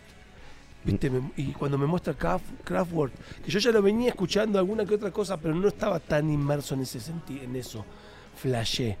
Dije, no, boludo, hay que hacer un disco así, bien minimal, bien minimal. Vos fíjate que, que el disco de Sin Restricciones no tiene 3D, es un disco 2D.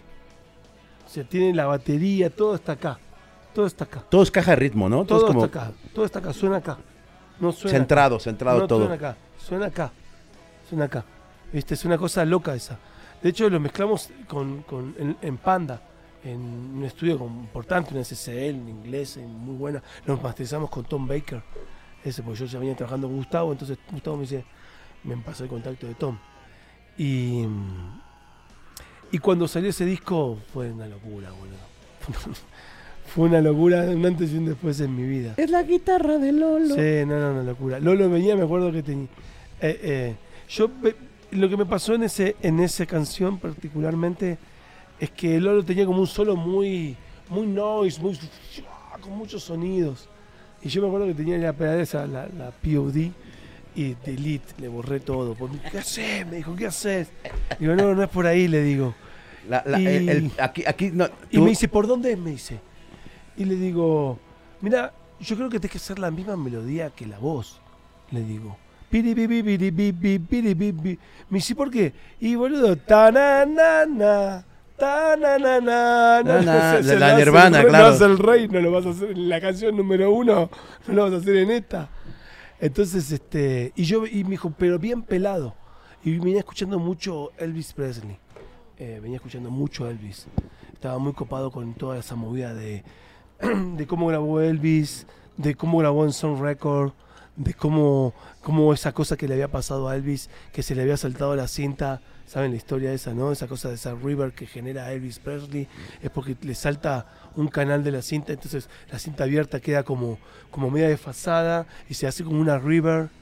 ¿Saben la historia No, esa? no, no. No, es increíble, boludo. Esa historia es o sea, por, por un error de, de- de la máquina. de la máquina Elvis empieza como a cantar medio como Y de ahí sale el reverb. ¿Viste, viste como que tiene como ese, ese, ese- ese Doppler viste como ese delay Doppler que tiene Elvis eso salió porque le saltó vi un documental de eso de- de- del, del- del sello Sound Record de este americano que en la década de 50 en Memphis que graba todo es increíble véanlo está en Classic Album es increíble y mm, Lo quisiste replicar en. entonces dije, quiero hacer algo así, quiero hacer algo de la década del 50, estaba como muy copado con eso. Y entonces la guitarra, dije, graba la pelada de línea. Entonces me dijo, no, no, no, boludo, Sin, sin el pod, sin su Sin pod, nada. sin un carrito. sin vámonos nada, directo. Sin nada. La guitarra literalmente está grabada de línea a una interfaz M audio y that's it.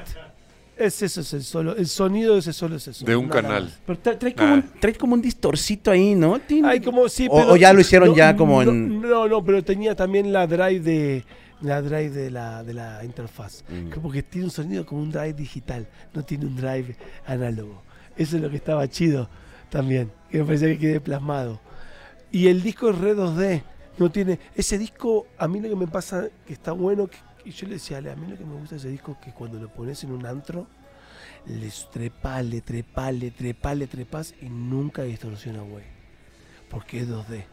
Yo recuerdo esa rola, le platicaba a Pablito, a Chano y a. Bueno, a todos los que estamos aquí, y a Aloncito, que en el Bull, cuando salió la canción de Don, la guitarra de Lolo, porque sí que se llama Don, aquí es la guitarra de Lolo, güey, ¿no? Ajá.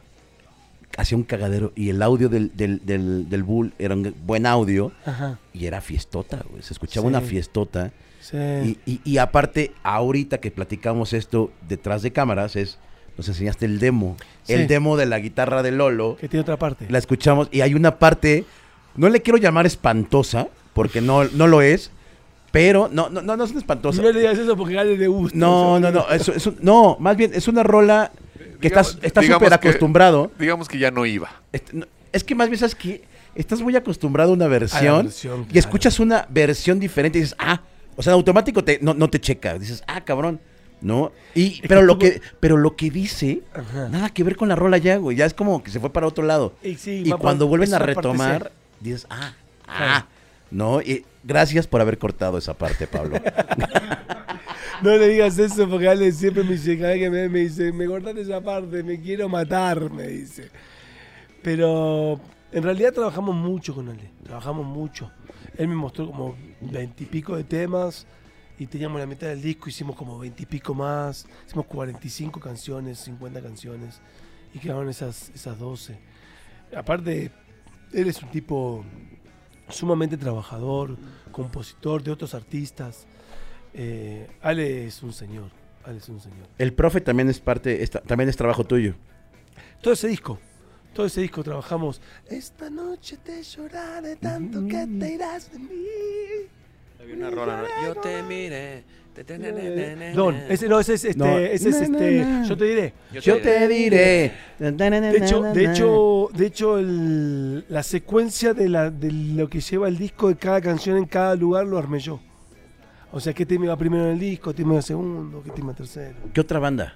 De esas así Y como... Pericos, me acuerdo Ah, Pericos, cabrón. Hice el disco de Pericos, el de... Bayano, el, El, de- el cine del Bayano, Se- el segundo cine del Bayano, que se llama, Save de se llama Pura Vida. Uf. Ese disco estuvo increíble. Aparte estuvo muy loco porque yo lo produje a Juanchi y Juanchi fue el productor de varias bandas de punk de Argentina, Ataque 77, Dos Minutos, Cadena. Eh, Juanchi, el cantante de los Pericos, es el, es el productor de punk en Argentina.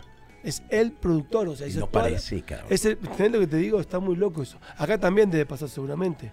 De algún artista que no hace. Que no, que claro, ese claro, claro. Que, que- que es el productor, ¿no?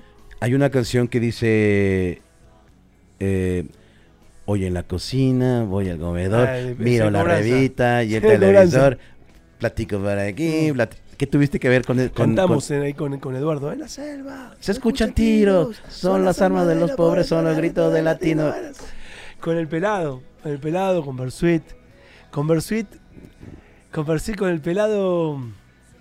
Yo me río porque también. O sea, con- lo que, de Bersuit para mí, ah, yo como lo veo yo, tengo creo que el aval de poder hablar de él eh, abiertamente porque sé que es una persona que me conoce mucho, que yo lo conozco mucho a los chicos, a todo Bersuit. Este, nos hemos peleado, nos hemos amigado, nos hemos peleado, nos hemos amigado. Este, a veces, pero, a- a ver, o sea, no- peleado es una pelotudez. O sea, no o sea, Árbol y, Peri- y Perico. O sea, ¿Y, y Bersuit tuvieron, tu- tuvieron pique o en algún no, momento? No, no, no, boludeces, pendejadas. Ah, ok, ok, como se dice ok. acá. Ponele una vuelta, me acuerdo, esto nunca lo conté. Eh, Venga, bienvenido. El pelado, el pelado, Gustavo estaba grabando el primer disco de Árbol y yo estaba grabando el Libertinaje. Entonces Gustavo dice, bueno, como Universal estaba firmado con, Versito estaba firmado con Universal Argentina, Pueden cooperar. Gustavo está, eh, eh, eh, Versuit está firmado con Universal Argentina. Y nosotros, Árbol, que estábamos en Argentina, estamos firmados con Surco, una compañía americana que era un subsello de Universal, Universal. Estados Unidos. Entonces nosotros nos íbamos a grabar el disco a Estados Unidos. Y, el, y Versuit quería grabar el disco en Estados Unidos. Entonces nos quisieron hacer un trueque. ¿Entendés? Como nosotros grabamos el disco de Estados Unidos, ustedes graban el disco de Argentina, y a cambio nos- ustedes se suben a la gira de nosotros por todo, por toda Argentina. Qué deal tan extraño, ¿no? Es un deal extraño, ¿no? ¿Cómo es diré? que ya pericos se pelean todos, ¿no? Entre todos. Ya pericos, todos entre Pe- todos. Pero, eso no es pericos, papi, eso es la Versuit, Versuit Vergarabat. Oye, pero a ver, ¿eh? Pero a ver, a ver, este, Entonces, el deal nosotros está- grabamos, nosotros grabamos fue- en fue doble sentido. Estados Unidos. Llegamos a Estados El deal está muy extraño. A ver, usted, yo me voy para allá, yo te dejo aquí, pero se suben a nuestra gira. A nuestra gira. No, pues es un ganar-ganar de ellos, ¿no? Era un ganar-ganar. ¿Qué te pensás que le dije? claro, ¿Y qué te pensás que le sea, dije? güey, ¿Cómo por? Le dije, Bueno, ¿qué hicieron? ¿Qué "Eh, hicieron? Le dijimos que no. Pues claro, claro. ¿Qué le vamos a Pues, decir? güey, claro, Estaba Cristian Merchot, el manager en ese momento. claro. No, o sea, le- es- pará, nos peleamos, discutimos ahí, le mandé a la verga, así, literal. Y, y después estuvo chistoso, porque después nos fuimos a encontrar, después cantamos, después nos hicimos amigos. Ellos son unos personajes que nos, quere- nos queremos, nos odiamos, pero, pero nos queremos. la Versuit es una, una gran banda. ¿Qué, qué, qué hace Gustavo Cordera? ¿Qué, qué, qué razón nos das de Gustavo? ¿Tiene- ¿Qué- tiene yo su proyecto no solista? sé, yo Gustavo, sí, claro. Yo, ¿qué quiere que te diga? Yo Gustavo lo conozco mucho, Gustavo. Es una persona que yo admiro mucho como, como, como artista, como letrista, pero también a veces como persona siento como, como que a veces tiene ese, ese monstruo interno que tiene él, que a veces no le suma. ¿Viste? Que los tenemos todos, Sí, ¿ok? de acuerdo, Que a veces nos tira, nos tira para atrás. de acuerdo. Y en eso él eh, a veces. Ahora está mejor. Bien, No está tan verborrágico, creo. verborrágico. Sí. Eh, pero bueno, pasa un poco eso. Nosotros en realidad con Árbol, nuestra, nuestro gran, nuestra gran banda que nos mostró el camino fue Ataque 77. Nuestra gran banda, nuestra, nosotros aprendimos realmente, hicimos dos giras con Ataque 77. Na, na, na, no, todos los temas, todos los temas. con Mariano, con Luciano, con, con Ciro, con, con, con, con Leo, con Mundi, Mundi el manager de ellos, el tiburón. Era, era un personaje, era como el Mondragón. No, bueno. O sea, no, chicos, o Qué sea, peligro. Te juro que yo armaría un, para- un- armaría un gran documental con un paralelismo entre quién sería el Mondragón de, de, de- de- de Argentina. Y quién se entendés como esa. Sería un buen documental, boludo. Estaría bien padre. Oye, y en 2010 Sí, dicen, vamos a tomar un descanso, sí. o se pelean, No, o no, se- no, no, no. Dicen, ya. O fue, o fue como orgánico de. "Ah, ya me voy a mi casa a descansar y se convirtieron en años. Mm, No. Descansamos, tomamos un descanso.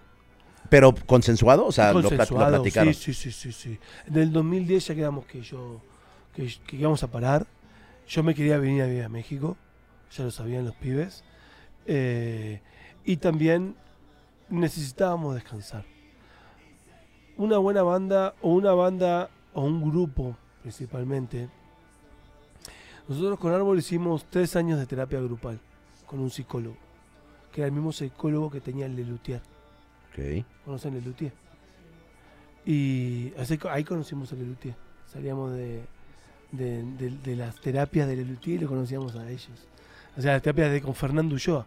Un Fernando Ulloa es un, es un psicólogo grupal.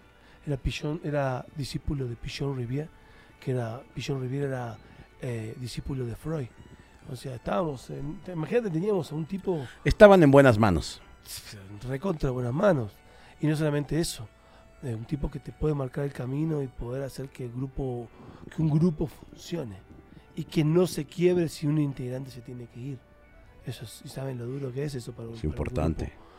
Eh, nos ayudó muchísimo Fernando Ulloa, muchísimo. Ahí después fueron muchos artistas también amigos. Este, es una persona que hoy se estudia en, en psicoanálisis en Argentina. Eh, y, y la verdad que, que un grupo un grupo se nutre de muchos grupos y de mucha gente y un artista se nutre de mucha gente que, que tiene alrededor. O sea, yo te puedo asegurar que los mismos Molotov se han nutrido de los Café Tacuba y ustedes de otras bandas y Natalia y, bandas más chicas, ¿no? Como Vicente Gallo, como como Yokozuna, como, Vicente Gallo, cabrón. como, como, no sé, boludo, como, como muchas bandas de acá que, que pelean, ¿no? Bandas que venden de afuera, como Kills, bandas que, que le fue muy bien, como, como, como, mm, como Amon, que es chilena y le fue tan bien, y que bienvenida sea.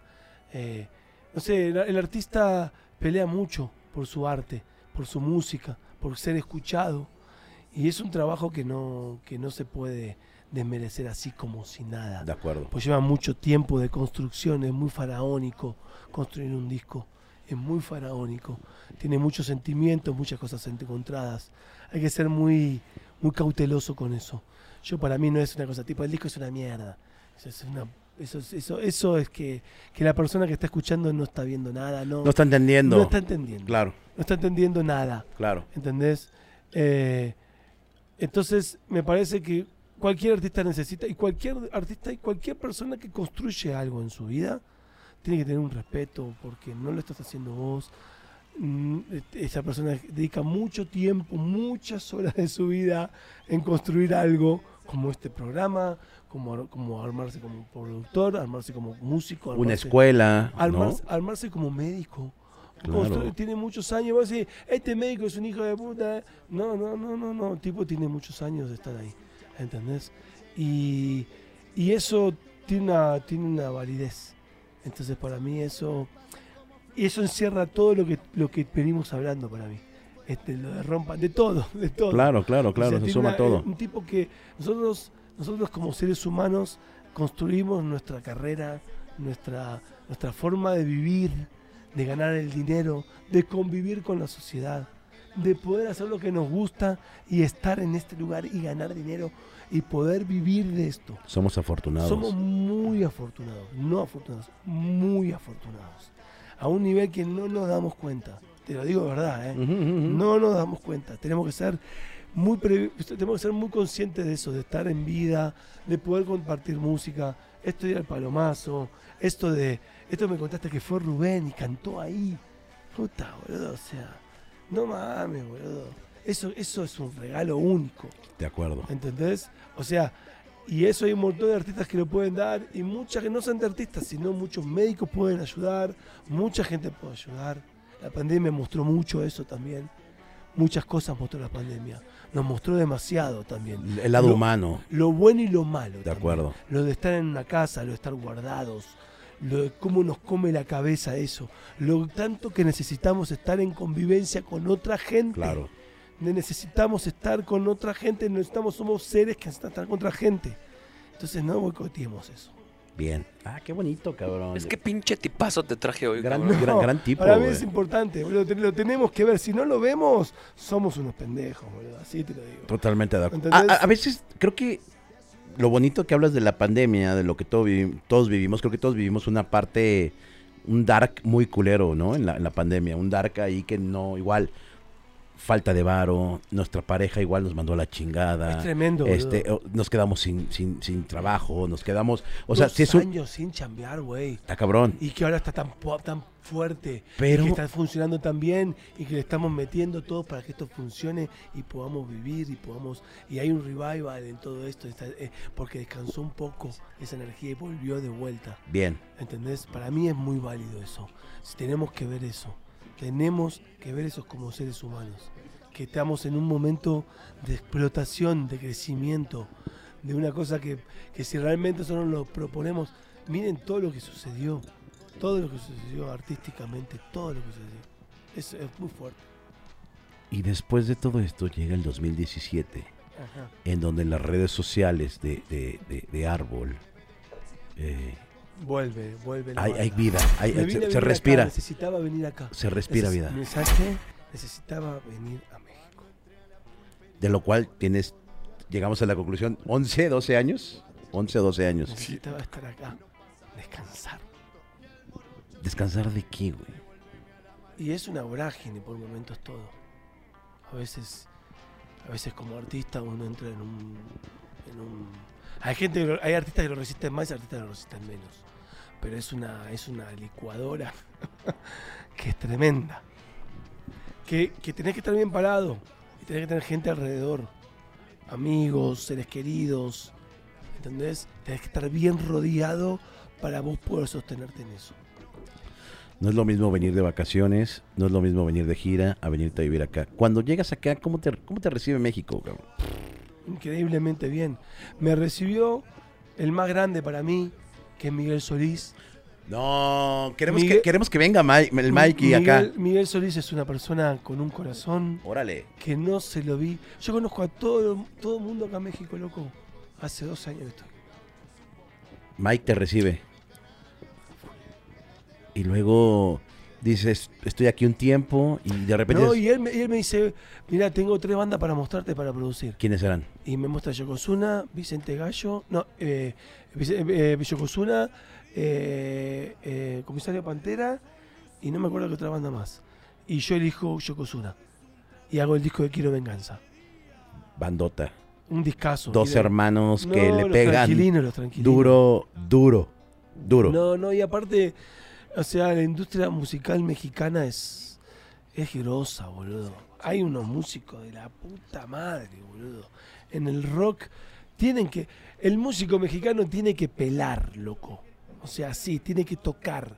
Si no toca, no. en- en- estamos hablando en- acá, ¿no? Sí, Acá. sí, sí, sí, estamos, estamos hablando del mainstream, estamos hablando acá. Mm. ¿ok? No del mainstream, acá. Si el músico mexicano no pela, no existe, loco. ¿Entendés? Y, no- y para mí tiene un nivel grosísimo. Yo lo que vivo en Argentina y que estoy en Argentina y que voy y vengo, mexicano tiene un nivel, boludo, que no mames, boludo. Que no mames. Así te lo digo. Así. Son grosos los pibes. Tocan grosso. Los pibes nuevos y los pibes... Todos, todos tocan. Que te... Como dicen acá, te cagas, boludo. Te cagas, te quedas así con la cabeza y decís, ¿qué pedo, boludo? ¿Cómo, cómo? ¿Entendés? Porque en algún punto, esto que sucede, ¿no? Eh, el argentino viene de allá, el rock argentino, el rock argentino, las pelotas. ¿Entendés? Acá tocan de la concha de la lora. Así te lo digo. Así te lo digo. Para mí es así. ¿Qué, ro- qué- qué- qué- qué grupos últimamente te han gustado o sorprendido? Que debamos escuchar. Es que a, a mí, bueno, a mí me gusta toda la música mexicana, en, en particular de todos. ¿Te gusta la banda? Me encanta la banda, me encanta. Trabajé, he trabajado con Majo Aguilar. He trabajado con Majo Aguilar eh, para, para, para antes de. Bueno, cuando estuvo. Majo Aguilar es la sobrina de, Pepe, Aguilar. He trabajado con Majo, he trabajado con. Hice el, segundo disco de Vicente Gallo, hice. Hice Despierta y Vence, un discazo. Para mí es un disco increíble. Es un disco emblemático. Vicente Gallo era una bandota. No, olvídate.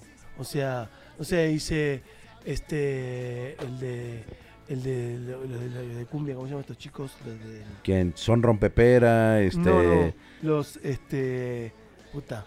Me, me, me, me voy a cortar los huevos. Pero la pasé también con ellos increíble. De cumbia. De cumbia, mira cumbiancha, sí. Está ahí eh, el que habló todo así, el. el Ah, lo- lo- la agrupación Cariño. el Pasión Cariño, Ya, claro. ya, ya, Un ya. copado, boludo. Fui al casamiento de, de- ¿cómo se llama? De, Del Monster. Del Monster, boludo. El Monster es un tipazo. Sí, sí, sí. Un tipazo. Hay mucha gente muy importante acá en la industria, loco. Y que, y que tienen que sostener. O sea, lo que tienen acá. eh, O sea, si realmente podían tener una pequeña unidad. Puta. Olvídate. Una pequeña unidad. Listo. Le dan la madre a cualquiera. A, cual- a cualquier, a cualquier movimiento artístico. Porque acá es una cosa que es muy grande. El mercado es muy, muy grande. Hay mucha gente muy, muy talentosa. Sanner, Seger. O sea, hay unos escultores. pues, Sanner, boludo, hizo todos los libros latinos. Sanner hizo, yo hice un disco de agua de Jamaica, una banda toda con, con leyendas mexicanas. Le hice, le hice a, a, a la Cuatricue, le hice a, hasta el Día de la Lluvia, a Tlaloc. Le hice un montón de canciones a un montón de artistas. Eh, artistas no, para mí son artistas, son dioses, pero hice un montón de, de canciones. Y para mí eh, México es, tiene, una, tiene una industria, boludo, y, un- y una cosa que es, boludo, es muy rica. Muy rica. O sea, de verdad te digo, yo que vengo de afuera, para mí es muy rica. Es muy rica. Pablo, hermano. Ya No, eres no, no, mexicano. No, no sé si soy mexicano. Yo lo digo, lo veo afuera. Yo soy argentino. Ah, tengo una, no, tengo una- eso no, soy, soy mexicano también, porque tengo un hijo mexicano. Ah, Pero, que tienes- pe- pero tengo un, pero veo un potencial acá, boludo, que, que el día que, como dicen acá, el día que despierte el monstruo mexicano, no queda nada. Así te digo, no queda nada, boludo. Te- te voy- Primer potencia. Para mí es así, para mí. Te voy a pasar un, un- un- un disquito Ajá. de un gran amigo y muy querido amigo, y no porque esté aquí, que se llama Cuse Piloto, para que lo escuches, cabrón. Y con tu experiencia, platiquemos y enriquezcamos estas Los primeros- pláticas. Los primeros dos años que vine a vivir acá a México, en el 2011, no hice música. Empecé a estudiar toda la cultura mexicana. Todo. todos los mexicas, los, lo, de, lo de la cabeza, ¿cómo se llaman? Eh, lo de los, Olmeca. los olmecas, este, a veces se me van algunas cosas, pero me puse a estudiar, ¿entendés? Puse a estudiar un montón de cosas, o sea, de, de las deidades, ¿entendés? Me parece, boludo, tienen, o sea, vos pensás, llegó Cortés, el tipo llegó a Tenochtitlan y había, no sé, había 5 mil, 5 millones, no sé, había una ciudad, boludo. Sí, estaba. Había una ciudad armada en la cual tenían comida, colores. O sea, olvídate, boludo. Y dicen que Hernán Cortés le sacó todo el cacao por medio de doblones a la Malinche. ¿Sí sabías? No, no sabía.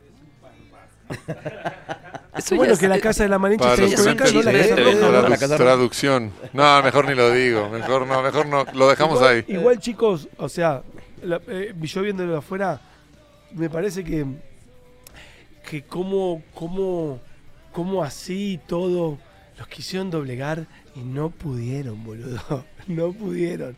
No pudieron. No, no pudieron. No pudieron. Acá la gente dice, no, eh, no pudieron. No pudieron. La gente sigue hablando en náhuatl, sigue hablando un montón de idiomas. En Argentina no quedó nada, no quedó ningún mapuche, boludo. Muy pocos. Barrieron con Barrieron todos. con todo, güey. Están los mapuches, está también Están los los, los como- sí. A ver, barrieron a todo, güey. O sea, no quedó ni madres, ¿entendés? Acá hay una cultura muy fuerte, güey. ¿Entendés? Acá hay raíces. Está cabrones. Mi Pablito, muchas gracias por venir, cabrón. Nos quedamos pendientes para más anécdotas, Bueno, que güey. quieran, yo estoy Árbol, feliz. árbol, ¿qué va, qué- va a pasar con árbol? Me, árbol- me dijiste, perdón, el- Árbol, árbol, estamos, ojalá podamos venir para diciembre por favor. y en lo que todo que vengamos y podamos hacer, los voy a comunicar, igual a todos mis cuates acá, al Alonso, al, al Chano, a todos, a ti y a todos les voy a comunicar, pero seguramente vamos a estar prontito. Hicimos el Catrina en el 2019, pero vamos a volver prontito. Por favor, lo necesitamos. Sí, vamos a volver. Para una fiesta de vocabulario que, bueno, el día de hoy, eh, ha sido un día muy especial el día de hoy, la, la, la, la llegada de Pablito con nosotros al vocabulario, eh, que lo vamos a adoptar obviamente ya, que lo tengamos todo el tiempo y, y hagamos asado. Y, y- Hagamos y asados. tomemos Fernet. Y-. Se hace unos asados de Uf, miedo este pero güey. ¿eh? invítame, güey. Me No. porto muy bien, no soy mala copa, me porto ¿Sabes- bien. ¿Sabes cuál es lo más groso que hago? Lo más groso que hago del asado, que yo sé que al mexicano no, no es que no le gusta, es como que lo tiene mal visto. Dice, sí, bueno, lo como, sí. La morón, molleja. la, La molleja. la molleja. No lo come la molleja, yo como una Pero molleja. hablas de los citadinos, ¿eh? Porque yo que soy de Chiapas, Así las, vísceras, no, las vísceras son... Ahí comen No, todo. pero, pero, pero o sea, Oh, re- real- Ahí comes te- tierra. es que realmente no, ya no- comemos de, de y- todo. realmente, Tierra, y no me van a dejar mentir, obviamente, los chavos que vivieron en Argentina, Tacubaya. Y no me va a dejar mentir el argentino, Ajá. que realmente el asado argentino es eso, güey, ¿no? Son, Es esto, son es las, la eh, el- bueno, obviamente la, la conjunción de, de individuos, pero también mucho la molleja, Sí. eh, lo- pues todo lo, toda la El viserita, el, vacío, uf, el vacío. la los entraña. sesos, trigos, La entraña, la entraña. La entraña. la La entraña. entraña, ¿saben qué es la entraña? Es la arrachera. ¿Viste que la arrachera, ¿sabes qué hacen con la arrachera? La cortan, tiqui tiqui, la ponen así, tiqui tiqui tiqui, la, ¿viste? Y la van abriendo. La arrachera la tienen. Ujú, sí, claro. La carne que la van Sí, abriendo. sí, sí. Bueno, eso, el cacho entero con el hueso, con la, con la, con la grasa arriba, así el cacho entero va a la parrilla. Eso es la entraña. Y no saben lo que es así gruesa. Pidan entraña en la carnicería, boludo. Pidan, pidan, eh, ¿cómo se llama? Como que le dicen ustedes cuando la cortan así. Fileteada. La- no, la faja, la, la fajita, fajean, la faja. sí, fajean. claro, claro, claro. La carne de la faja es la entraña, güey. Pídanla sin fajar y se van a chupar los dedos, boludo. Armate Alta ya, data, armate pero- ya la pero, parrilla. Pero, pero Te estamos esperando, Pablo. necesitamos, Amo México, me encanta, los amo, Pablo. los amo, los amo, los mexicanos, necesitamos a, al argento haciéndolo, güey. Digo, le vamos a ayudar, obviamente, Ah, pero. Es que nos enseñe este tantito. haciendo el No, asado. hago un asado, boludo, olvídate, lo hago de una, boludo. Lo armamos. olvídate. Lo armamos. Lo armamos. Muchas gracias, Pablito. Podemos- Gracias al apoyo moral mientras lo haces. Gracias, dale. Gracias, Pablito. Gracias, por tus canciones. No, Gracias por tus historias. Gracias Vamos, va- gracias, amigo. Vamos por la segunda Sí. parte. Es un Vamos hecho. por la segunda parte y, y fe- festejo y celebro este espacio. Te agradezco muchísimo. Hace rato no tuve un espacio así acá en México. Te lo quiero agradecer a ustedes realmente con mucho de corazón porque siento que me pude explayar muy bien. Y, y bueno, arriba el vocabulario y arriba Gracias, toda la amigo. gente de México y ciudad y todos, todos, todos por adentro. Muchas Oigan, y gracias. también amigo. esperamos la segunda parte, pero de rompan todo, ¿no? Porque faltó, ¿no? Claro. no, nos falta, mira, ya les va. Nos falta la segunda parte de. ¿eh? Se- nos, falta, La segunda parte va a ser la chida. nos falta la segunda parte de Rompan Todo. Nos falta la segunda parte de cómo corrieron a mis amigos de su proyecto con un mensaje. Vamos a ver, a ver. Por un WhatsApp nos, carri nos. Oye, pero quedó, oye, es- pero el video que subiste, qué bueno, porque ya quedó documentado el porqué de las cosas. Está documentado. Amigos, Igual, chicos, si no tenía que ser, no tenía que ser. Próximamente en el rascuache. Rascuacher, recuerden que lo que se vive en el vocabulario es música, anécdotas, cábula y algo de lo que más amamos en este espacio es que nos platiquen las cosas como son.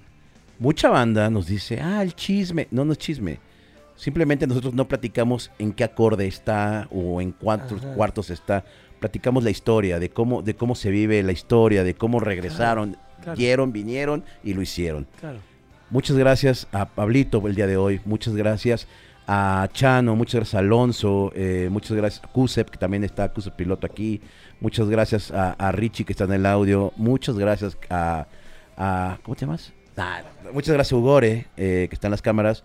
Muchas gracias a Vic Cruz, a Víctor Cruz, que tiene mucho ímpetu, ímpetu para, para hacer cosas dentro de la música, el rock, y lo vamos a hacer poco a poquito. Hoy tuvimos juntas muy bonitas, vienen fiestas, vienen toquines de vocabulario en donde van a podérsela pasar muy bien, van a ver a su artista favorito, y ahí vamos, poco a poco. Suscríbanse, estas son las redes sociales, eh, pídanos en las redes sociales a qué músico, artista quieren ustedes que, que esté aquí en el vocabulario.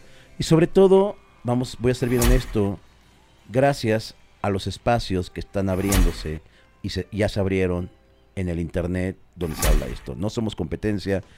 Pueden irse a el Ampli, que lo hace el negro, lo hace, no me acuerdo cómo se llama el compa con el que está, pero bueno, el negrito, le mando un abrazo. Está otro compa que se apellida Paniagua, que también lo hace muy bien. Cabrón. Este cabrón habla más como tema más musical. Todos, todos hacemos y, tomamos nuestro granito y todo es por música, por rock y lo que queremos es seguir estando dentro. Entonces, muchas gracias a todos, suscríbanse, nos vemos pronto, Pablito. Muchas gracias, amigo. Gracias, carnal. Gracias, gracias. Gracias. A todos. Gracias a Chano, gracias a Aloncito, gracias a mi muchacho que está bien borrachito, ese que está ahí, que pensé que era un perro chihuahua, pero no, ya vi que es el, el Kusev. Gracias a todos, gracias a, a Richard, gracias a, a Lugo y pues gracias a todos, nos vemos pronto, chao. Pablo, hermano, Ya ya, eres eres mexicano. mexicano.